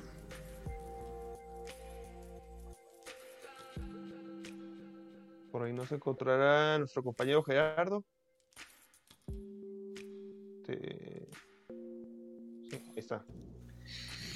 Creo que sigue teniendo problemas. Sí, bueno. No sé si me escuchan compañeros aquí, eh, pues analizando todo, pues lo que nos presentaba Osval, eh, pues en el segmento y viendo por puesto y pues analizando la situación desde hace varias semanas venimos sobre pues, la que, que el equipo y bueno, lo complicado que está haciendo cabalmente. Eh, pues eh, me parecía bastante complicado ver lo que sucedía con Joshua Wico, porque en realidad era uno de los jugadores de, los que más esperaba en este torneo y pensar de que se puede perder todo el torneo, que prácticamente se perdería todo el torneo, la que sería muy duro porque es un jugador eh, que me parece estaba haciendo las cosas bien y parece que este torneo podía haber sido su torneo de despegue con el equipo calteco y es una lástima totalmente porque otro de los que se une a la lista de jugadores importantes del equipo eh, Oscar Castellanos y bueno, algunos otros, ¿no? Eh, directamente ya eh, hablando del partido del domingo, me parece que Shelahu y tan, directamente Machaín tiene un examen bastante complicado de inicio y bueno, no sé, en realidad creo que al menos para mí es de pronóstico reservado. Shelahu empezaba de igual manera contra comunicaciones en el no pasado y pues no le iba bien. ahora me parece que es más complicado porque no sé cómo lo vean ustedes, pero me parece que eh, en general el equipo en el torneo pasado presentaba, eh, a mi manera de ver, eh, un equipo más sólido de lo que muestra. Y solo me preocupa la línea interesante de la manera que, en la que lo pones Osval.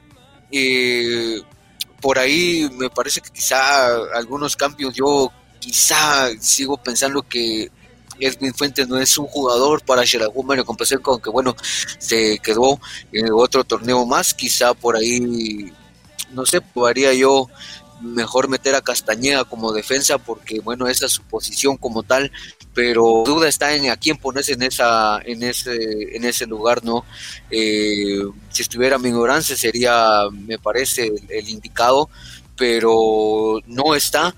Y bueno a quién pones eso es lo que, eh, lo que tiene que ver Machain de ahora en adelante, cómo mover sus piezas, porque más allá de los jugadores que se fueron, que fueron jugadores importantes, lo de Edwin Rivas, otro jugador me parece que, que se va del equipo y que deja un gran vacío. Eh, bueno, gracias a José Díaz que siempre nos acompaña en nuestros programas. Por ahí dice que el planteamiento se, se ve bueno. Eh, dice, bueno, tiene que procurar permanecer en su puesto. Eh, sí, eh, yo digo que, eh, bueno, dice que ya a uno, ojalá.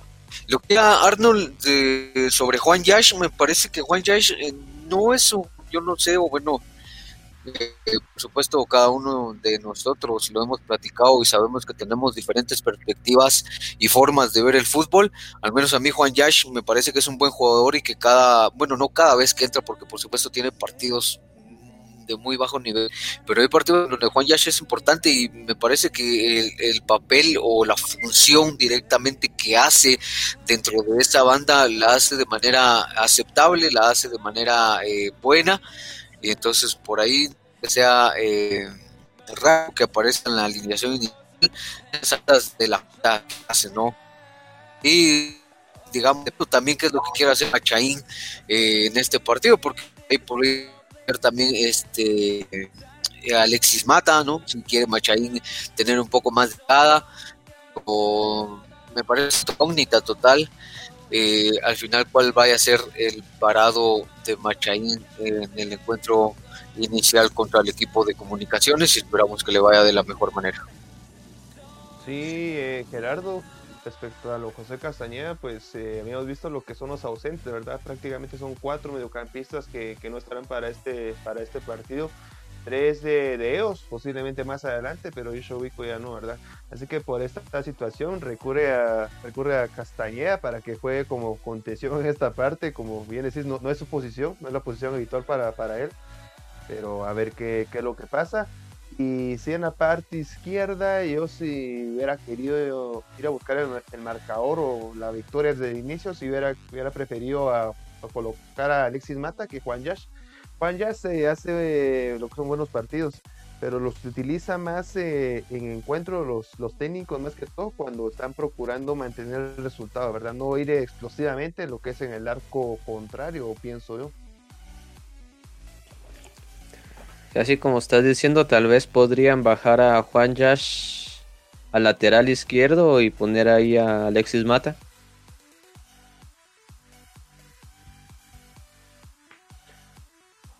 Así que vamos a esperar de aquí al domingo cuál va a ser el planteamiento final de Gustavo Machán y por supuesto vuelvo a repetir, este partido se va a tener totalmente vivo aquí en Visión Deportiva. Gracias, Oswald. Bueno, dejamos nuevamente a Heidi y a Gerardo que tiene un mensaje importante y luego nos vamos con toda la acontecer de la Liga Nacional.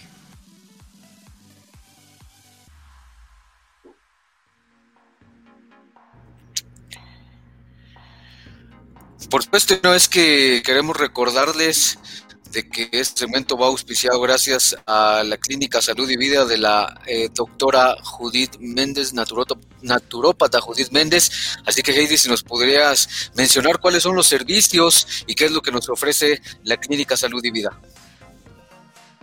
Claro que sí, Gerardo, pues la Clínica Salud y Vida es una clínica de medicina 100% natural de la, como tú dijiste, de la doctora Judith Méndez. Ella es especializada en homeopatía y acupuntura. Ella trata enfermedades como el colesterol, el ácido úrico, triglicéridos, helicobacter pylori e hígado graso, entre otras enfermedades. Ella se encuentra en la zona 1 de San Juan Ostuncalco.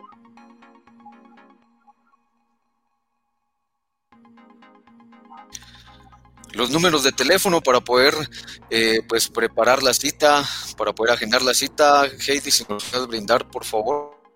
Claro que sí, Gerardo. Fíjate que sus números de teléfono es 4460-9569 y 4338-7603.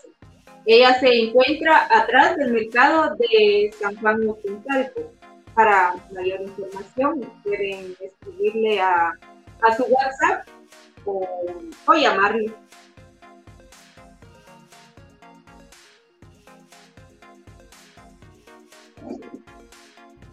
Muchas gracias, Heidi. Así de que le agradecemos eh, a la Clínica Salud y Vida, a la naturópata Judith Méndez, por auspiciar este espacio en Visión Deportiva. Así que recuerde, para tratar pues cualquier complicación con la salud, visite la Clínica Salud y Vida. Los teléfonos están apareciendo en pantalla, 4460-9569 y 4338-7603. Pueden encontrarnos en la primera calle y cuarta avenida de la zona 1 de San Juan Ostuncalco, que pues Recuerde, clínica de la natu naturópata Judith Méndez, Salud y Vida. Nos vamos a la pausa, Heidi. Claro que sí, Gerardo. Eh, ya volvemos. Ahora hablaremos del fútbol nacional. Esto es Visión Chapina. Guatemala, mi patria dorada, por más que digan, ninguna es igual. Por mi honor que en el mundo no hay nada como esta linda tierra del Quetzal. Bueno, llegó el momento entonces de platicar entonces eh, directamente de todos los, los cambios que van a, o más bien ya sucedieron dentro de los equipos para la Liga Nacional, de cara por supuesto a este torneo Clausura 2021, y pues que fueron anunciados tanto en nuestras redes sociales como en las redes sociales de cada uno de los equipos. Bueno, por ahí mi amigo Osval dice que vamos a comenzar con Cobán, entonces vamos a comenzar con el club eh,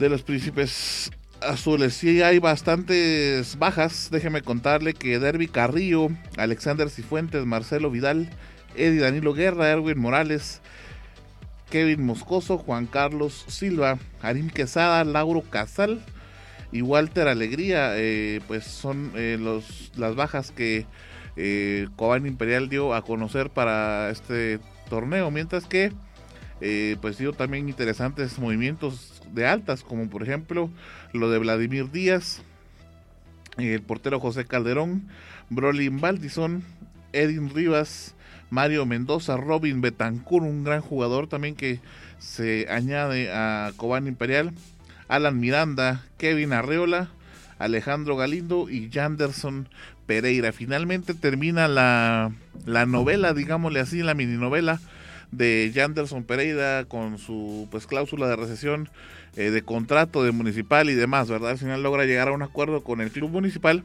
y bueno, Cobán eh, pues no tuvo que pagar ni un solo centavo por Janderson Pereira. Son las cosas que pasan. Eh, municipal pues quería hacer una jugada ahí maestra y terminó saliéndole al revés. Son las bajas que tenemos del lado de Cobán Imperial. Vamos a continuar entonces. Ahora con, ahora seguimos con Municipal. Es que no tengo a la vista el crono, vale, discúlpame. Eh, bueno, bajas importantes también para Municipal, ya la habíamos platicado y lo veníamos trayendo desde muchísimo antes de que finalizara el torneo Apertura 2020. Ramiro Roca, pues ya sabemos que es uno de los eh, jugadores que ya no está para Municipal al final de cuentas se va en una situación bastante lamentable entre dimes y diretes por ahí.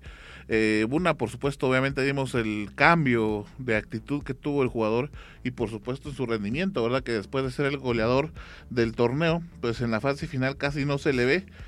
Pero esto es porque al final, bueno, al final rompe el silencio Ramiro Roca y dice que el equipo de Municipal no le quiso pagar el mes de enero. Bueno, por ahí creo que al final de cuentas era su pues por ahí su imagen personal como futbolista profesional la que se vio afectada. Para mi gusto, como yo les decía a mis compañeros, si hubiera sido el que lo contrato y veo que eso está haciendo en el equipo, ¿verdad? Eh, pues yo mejor trato de ver si puedo revertir esa situación, ¿verdad? Eh, como les digo, el que quedó mal ahí, siento yo, fue Ramiro Roca. Al final se va eh, del equipo de Municipal. Héctor Moreira y Eric Castro son las bajas que Municipal dio a conocer.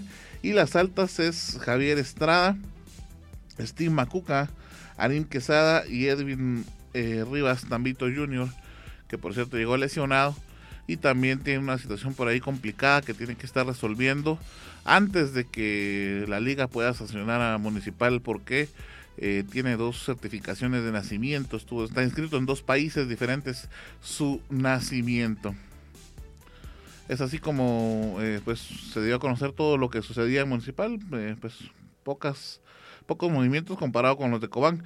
Y bueno, ahora nos toca hablar de el monarca actual de la Liga Nacional, el club de Guastatoya. Déjeme contarle que una de las bajas más sensibles probablemente es eh, José Corena, que ahora está en el club de comunicaciones. Ya nuestro amigo Juanpa nos va a contar más adelante esa situación.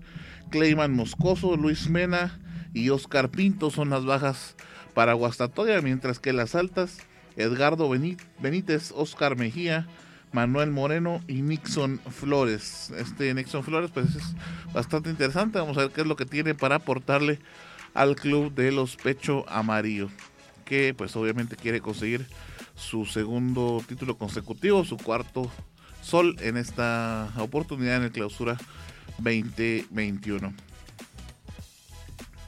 Son eh, las, noticias, las notas que me correspondían eh, comentarles. Ahora vamos a dejar entonces a eh, nuestro amigo Gerardo para que les cuente un poquito más de la Liga Nacional.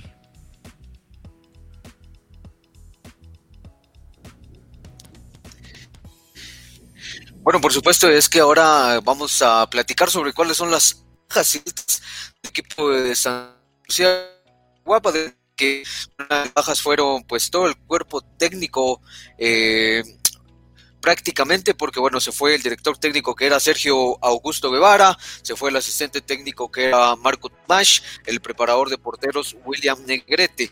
Luego en jugadores, eh, bueno, eh, baja a Jean Sobriño, a William Mírez, a Mario Calero, a Denis Lima, a Cristian Lima, a José Salazar y José Carlos García fueron las bajas de Santa Lucía Cotomalguapa. Luego las altas, prácticamente también, eh, pues todo el cuerpo técnico, el director técnico de eh, Santa Lucía Cotomalguapa para este torneo es Mario Acevedo, el asistente técnico es Dwight Anthony Pesarosi y el preparador de porteros es Julio Hernández. Los que llegan eh, son Ángel Porras, me parece que una importante contratación para Santa Lucía Guapo, un jugador de mucho recorrido en la Liga Nacional. Sabemos que tiene mucha calidad Ángel Porras, también Luis Mena, Emerson Cabrera, Isaac Acuña, Erwin el abuelo Molares, otro de mucho recorrido, otro jugador importante también, y Elder Hernández son los que pues completan las altas del equipo de Santa Lucía Guapa. Luego a Chuapa, eh, platiquemos de cuáles son sus bajas, pues está Iván Pacheco, Juan Carlos Escobar, Sergio Trujillo, Diego Palma, Trigo Ligorria, Limber eh, Carias, perdón, Leder y Dona Paz, los eh, al equipo de los cebolleros de Achuapa, las altas, Hamilton, el Dumbo López, otro jugador de mucho recorrido en el fútbol nacional que llega a formar parte de las filas de Achuapa, Ángel Rodríguez, Wilson Díaz, Joshua Vargas, Marlon Negrete, Ronald Regalado, son las, eh, los jugadores para esta temporada con incorporaciones del equipo de Achuapa. Platiquemos un poquito del equipo de Malacateco. Ah, bueno, se, me, olvidaba comentarles que el equipo de Santa Lucía Cochumalguapa será eh, pues uno de los que pueda ya contar con afición eh, para este inicio de torneo cuando se enfrente eh, al equipo de los eh, aguacateros de los panzas verdes de Antigua Guatemala, pues ya Santa Lucía Cochumaguapa podrá contar con un total de 1.200 aficionados en su estadio, esto pues según el aforo total y bueno pues también eh, lo que indicó la pues tanto el Ministerio de Salud de la región y la Liga Nacional de Fútbol Guatemalteco, el equipo de Santa Lucía Cochumalguapa daba a conocer que pues el de las entradas será de 50 que está el equipo para el partido contra el equipo de Antigua Guatemala. Ahora sí nos vamos a platicar un poquito sobre lo que pasa en Malacateco. Luego, eh, pues les voy a comentar cuáles son las bajas. Pues las bajas eh, que se dieron a conocer fueron Henry Hernández, Pedro Báez, Víctor Armas, Mauro Portillo y Freddy López, los eh, jugadores que pues salieron del equipo de los Toros de Malacateco. Luego las altas pues son los jugadores Rubén Silva, Wilmar Barrios, Esteban Sierra, Lauro Casal, que me parece la contratación más importante para los toros, Oliver Rodas, José Morales y Julia Cano como preparador eh, físico, eh, llegan a eh, armar el equipo de Malacateco para este torneo. Importante y complicado lo que pasa en Malacatán. Esta semana pues se veían algunas complicaciones. Todo el plantel de jugadores pues decidía no entrenar eh, debido a que pues les adeudan eh, algunas cuotas de su pago, decían pues que hasta el momento solo les habían hecho efectivos cuatro cuotas y media de pago y pues por eso los jugadores decidieron en modo de protesta no entrenar eh, en esta semana. por ahí la junta directiva mencionaba que esto pues les complicaba mucho porque había una intención por parte de la de pues que es un eh, o bien patrocina con una cantidad importante de dinero al equipo de Malacateco, pues había una intención por parte de la municipalidad de ya no hacerlo. Eh, déjenme comentarles que también eh, la municipalidad de Malacatán puso manos a la obra y cambió totalmente toda la gramía artificial del estadio de Malacatán. Eh, bueno, parecía ser de que esta iba a ser la última colaboración directamente de la municipalidad con el equipo de, de los toros de Malacateco, entonces por ahí había algunas situaciones complejas, la directiva de tener eh, pues la colaboración económica de la municipalidad del equipo no iba a poder seguir adelante porque ellos habían conformado la plantilla eh, directamente eh, pensando pues en el patrocinio de la municipalidad y que si no estaba el patrocinio de la municipalidad pues iba a ser muy complicado. La junta directiva sacó diciendo de que pues está pensando en eh, pues dejar en manos de la municipalidad totalmente el equipo y ellos pues hacerse a un lado al no obtener o no tener más bien los recursos económicos para poder cubrir la plantilla luego de esto pues eh, la municipalidad y el consejo eh, municipal salieron a dar pues una conferencia donde pues ellos mencionaban de que en ningún momento habían pensado en alejarse de la institución de Malacatán. De hecho, pues habían eh, puesto manos a la obra, como les decía, en la gramía del estadio de Malacatán, con la intención pues de conseguir el título. Y pues ahora está ya todo claro, la municipalidad dijo que iba a seguir eh, pues apoyando económicamente al equipo y de que querían incluso ya eh, poder conseguir el título un campeonato para el equipo de Malacateco, así de que de momento todo se calma, se calman las aguas en el equipo de Malacatán y pues ya se viene el, el torneo para ellos.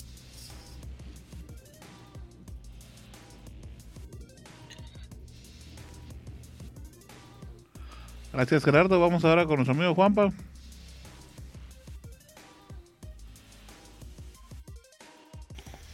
Sí, así es compañeros, y a mí me toca hablarles sobre el equipo de comunicaciones. Déjenme contarles que el equipo de comunicaciones tuvo un total de 7 bajas y 7 altas. En el equipo de comunicaciones salió Gerardo Gordillo, Vladimir Díaz, que es un extranjero. Los tres extranjeros que salieron fue Vladimir Díaz, José Calderón y José Murillo.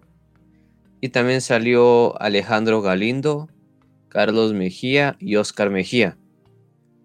Las incorporaciones del equipo Albo fueron el extranjero Junior Lacayo, el portero que llega de Cobán Imperial Kevin Moscoso Alexander Robinson, que es otro extranjero.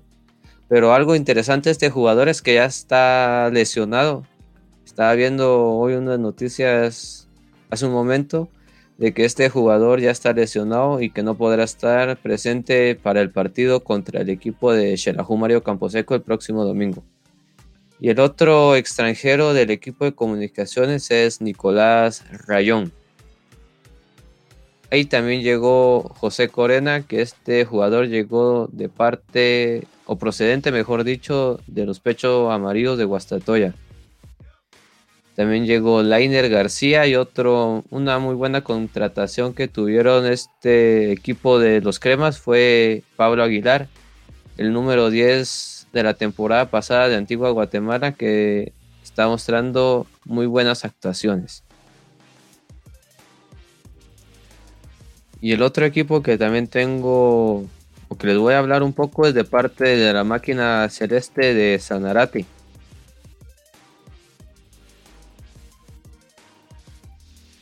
Así es, y déjeme contarle que el equipo de Sanarate tuvo bastantes bajas, empezando con el Chato Castillo, que era su director técnico.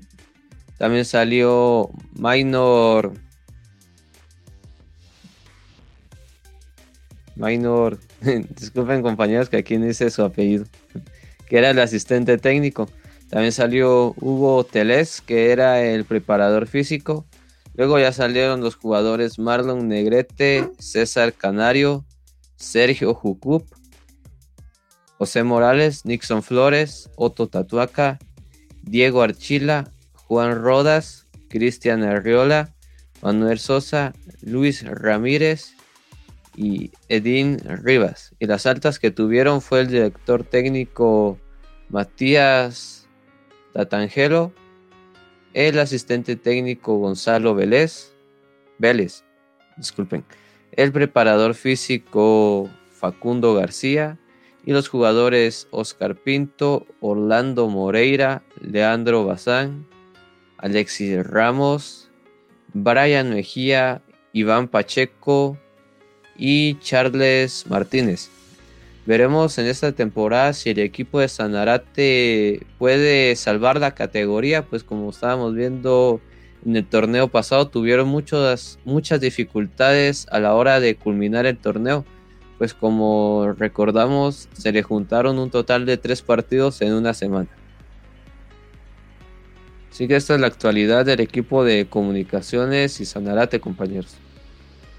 Gracias Juanpa. Vamos directamente con el equipo Panza Verde, el equipo de Antigua Guatemala que tuvo bajas importantes. Déjenme contarles que una de las bajas importantes fue que el mexicano Iván Hernández ya no, ya no contará con ellos, tampoco el argentino Nicolás Martínez, el mediocampista talentoso Pablo Aguilar, en defensa Alan Miranda, Robert Betancourt y Kevin Arreo, las zonas bajas para Antigua Guatemala, pero también tuvo las altas como lo que es Martín Machón, este exjugador de, de comunicaciones que ahora es asistente técnico del conjunto colonial.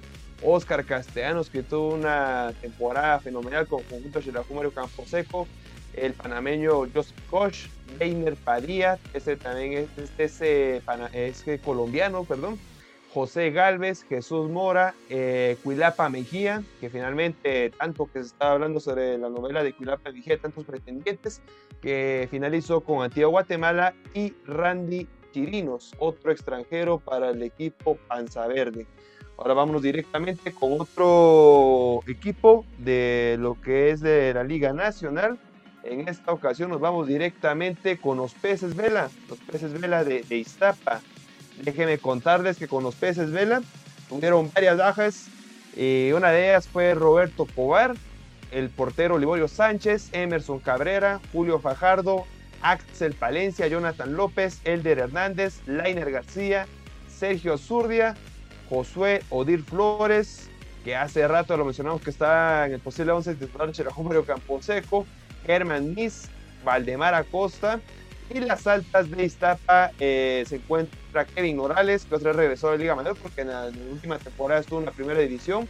El arquero José Carlos García, Freddy López, este delantero que proviene de Malacateco, Alexander Cifuentes, este defensa que proviene de Coan Imperial, Eddie Danilo Guerra también proviene de Coan Imperial, delantero, Luis Tatuaca, eh, este es eh, portero, proviene de Atlético Marte, eh, de, Salvador, ahí está jugando Luis Tatuaca, Nicolás eh, Foglia, Cristian El Checa Hernández, que en su momento estuvo con Sanarate, también con Comunicaciones, que no lo fue bien, pero por supuesto ahora estará con su tercer equipo en Guatemala. Cristian Alvisures, otra de las incorporaciones importantes, recordando que su último, su último equipo fue con Xelajuma Camposeco, este volante por la derecha que le va a incrementar la velocidad a los peces vela de Iztapa. Ya luego de esto, vámonos con el último equipo de, esta ronda de altas y bajas de la Liga Nacional. Y nos vamos directamente con el conjunto de la S, con Zacachispas, que este conjunto tiró un bombazo en lo que fueron las eh, en el mercado de fichajes, porque para su plantel tiene a un jugador mundialista, que ahorita lo vamos a mencionar. Pero primero vamos con las bajas. Está Denson Hernández, Omar López, Yamal Jack, este era defensor de nacionalidad trinitaria, Neri Cifuentes, este jugador de Municipal que estuvo, estuvo a préstamo con Zacachispas y ahora está a préstamo también, pero con Campo Camposeco. También está Daniel Marroquín, Carlos Roberto Montepeque, Esteban Marroquín, Cristian Alvarado, Wilmer Barrios, Ronald Regalado, Johnny Navarro, Edson Hernández, Edgardo Ruiz, que ahora ya se encuentra con Guastatoya, ya lo acaba de, ser, lo de mencionar mi amigo Arnold, eh, Alex Pozuelos, Federico da Silva, Herbert Morales y Sergio Casasola. Ahora entre las altas, el primerito es Egidio Arevalo Ríos, el Chaca, este jugador de nacionalidad uruguaya que ya estuvo dos mundiales con la selección de Uruguay, Y bueno, ese mediocampista eh, eh, puede tomar una buena actuación con el conjunto de la S, eh, puede poner lo que es personalidad en, lo que es la media cancha del equipo de Chiquimula y es la, el fichaje más destacado de todo este, de este gran mercado que se vivió antes del inicio de clausura 2021. También se encuentra Jonathan Lozano. Posiblemente, posiblemente, a pesar de la edad, todavía se encuentra con eh, un buen rendimiento futbolístico. Muestra de eso tenemos a Israel Silva, no importando la edad, todavía está en sus mejores momentos. También está lo que es este costarricense Jonathan Lozano, que en su momento estuvo con el conjunto de comunicaciones. Leandro Rodríguez, un gran delantero argentino que estuvo metiendo goles con el Deportivo San Pedro en la primera división y ahora es el nuevo ariete de Zacachispas. También José Sánchez, Cristian Mendoza, Maynor Padilla, José Lemus, Luis Pérez, Pablo Solórzano, Mauro Portillo, Manuel Soto Archida y Andy Valencia. Estas serían las incorporaciones y las bajas de conjunto de la S Zacachispas y con eso terminamos nuestra ronda de los equipos de la Liga Nacional. Y nos vamos directamente con la programación de esta semana, de lo que es la primera jornada, ya que nuestros amigos nos estaban pidiendo lo que es el calendario ya los tenemos ahí. Primeramente vamos a saludar aquí a nuestro amigo Alexander Ovalle. Eh, que bueno que estés pendiente aquí de la transmisión de Visión Deportiva. que estés bien. Y bueno, como le venía a mencionar, vamos directamente con lo que es la, el calendario de esta primera jornada. El primer partido seguirá el sábado 20 de febrero, Iztapa contra Malacateco. Esto será a las 11 de la mañana. Será uno de los encuentros en donde ya habrá afición. Otros encuentros para el sábado, el día de mañana, será Zacachispa contra Chuapa. Esto será a las 5 de la tarde. Otro encuentro donde también habrá afición. Para el día domingo tendremos lo que son cuatro encuentros. El domingo 21 de febrero, Juan Imperial contra Municipal a, las 11 de la mañana. Eh, Guastatoya contra Sanarate a las 3 de la tarde. Santa Lucía contra Antigua Guatemala a las 3 de la tarde también. Otro encuentro también, también habrá afición. Y el último encuentro para cerrar lo que es la jornada comunicaciones contra Xelajú Mario Seco. Esto a las 6 de la tarde. Solamente para recordarles, amigos, que los dos partidos que vamos a transmitir totalmente vivo aquí en Misión Deportiva sería Guastatoya contra Sanarate a las 3 de la tarde día del domingo y por supuesto comunicaciones contra Xelajú Mario Seco a las 6 de la tarde también el día domingo. Así es, Osvaldo, es que cordialmente invitados y por supuesto el día de mañana a partir de las 3.30 horas vamos a estar en Radio La Jefa, eh, por supuesto llevándoles a ustedes toda esta información. Bueno, creo que llegamos al final de nuestro programa, estamos ya un poquito retrasados, así es que Osvaldo, de una vez nos despedimos. Así es. Así que solamente queda agradecer a usted, amigo televidente, por la sintonía que nos tuvo el día de hoy y desde ahí invitarlos para el día domingo con estos dos grandes partidos y por supuesto para el próximo lunes a las 7 de la noche para analizar y debatir todos estos encuentros del fútbol internacional y del fútbol nacional. Así que para mí fue un gusto y será hasta la próxima. Una buena noche. Pampa, nos vamos. Sí, compañeros y amigos televidentes, para mí fue un gran gusto también compartir con todos ustedes este momento en donde analizamos el fútbol internacional y nacional y por supuesto recuerde que ya inicia el fútbol aquí en nuestro país y que tendremos por supuesto ya los partidos. Recuerde que estarán con el mejor equipo con visión deportiva. Pásela bien, feliz noche. Gracias Juanpa, a todos nuestros amigos, gracias por habernos eh, permitido llegar hasta ustedes. Eh, les deseamos pues, feliz fin de semana ya no hay mucho fútbol y los esperamos el domingo. Toya, Sanarate y Comunicaciones Shelahu acá en nuestras plataformas de visión deportiva. Un abrazo, gracias. Hasta la próxima.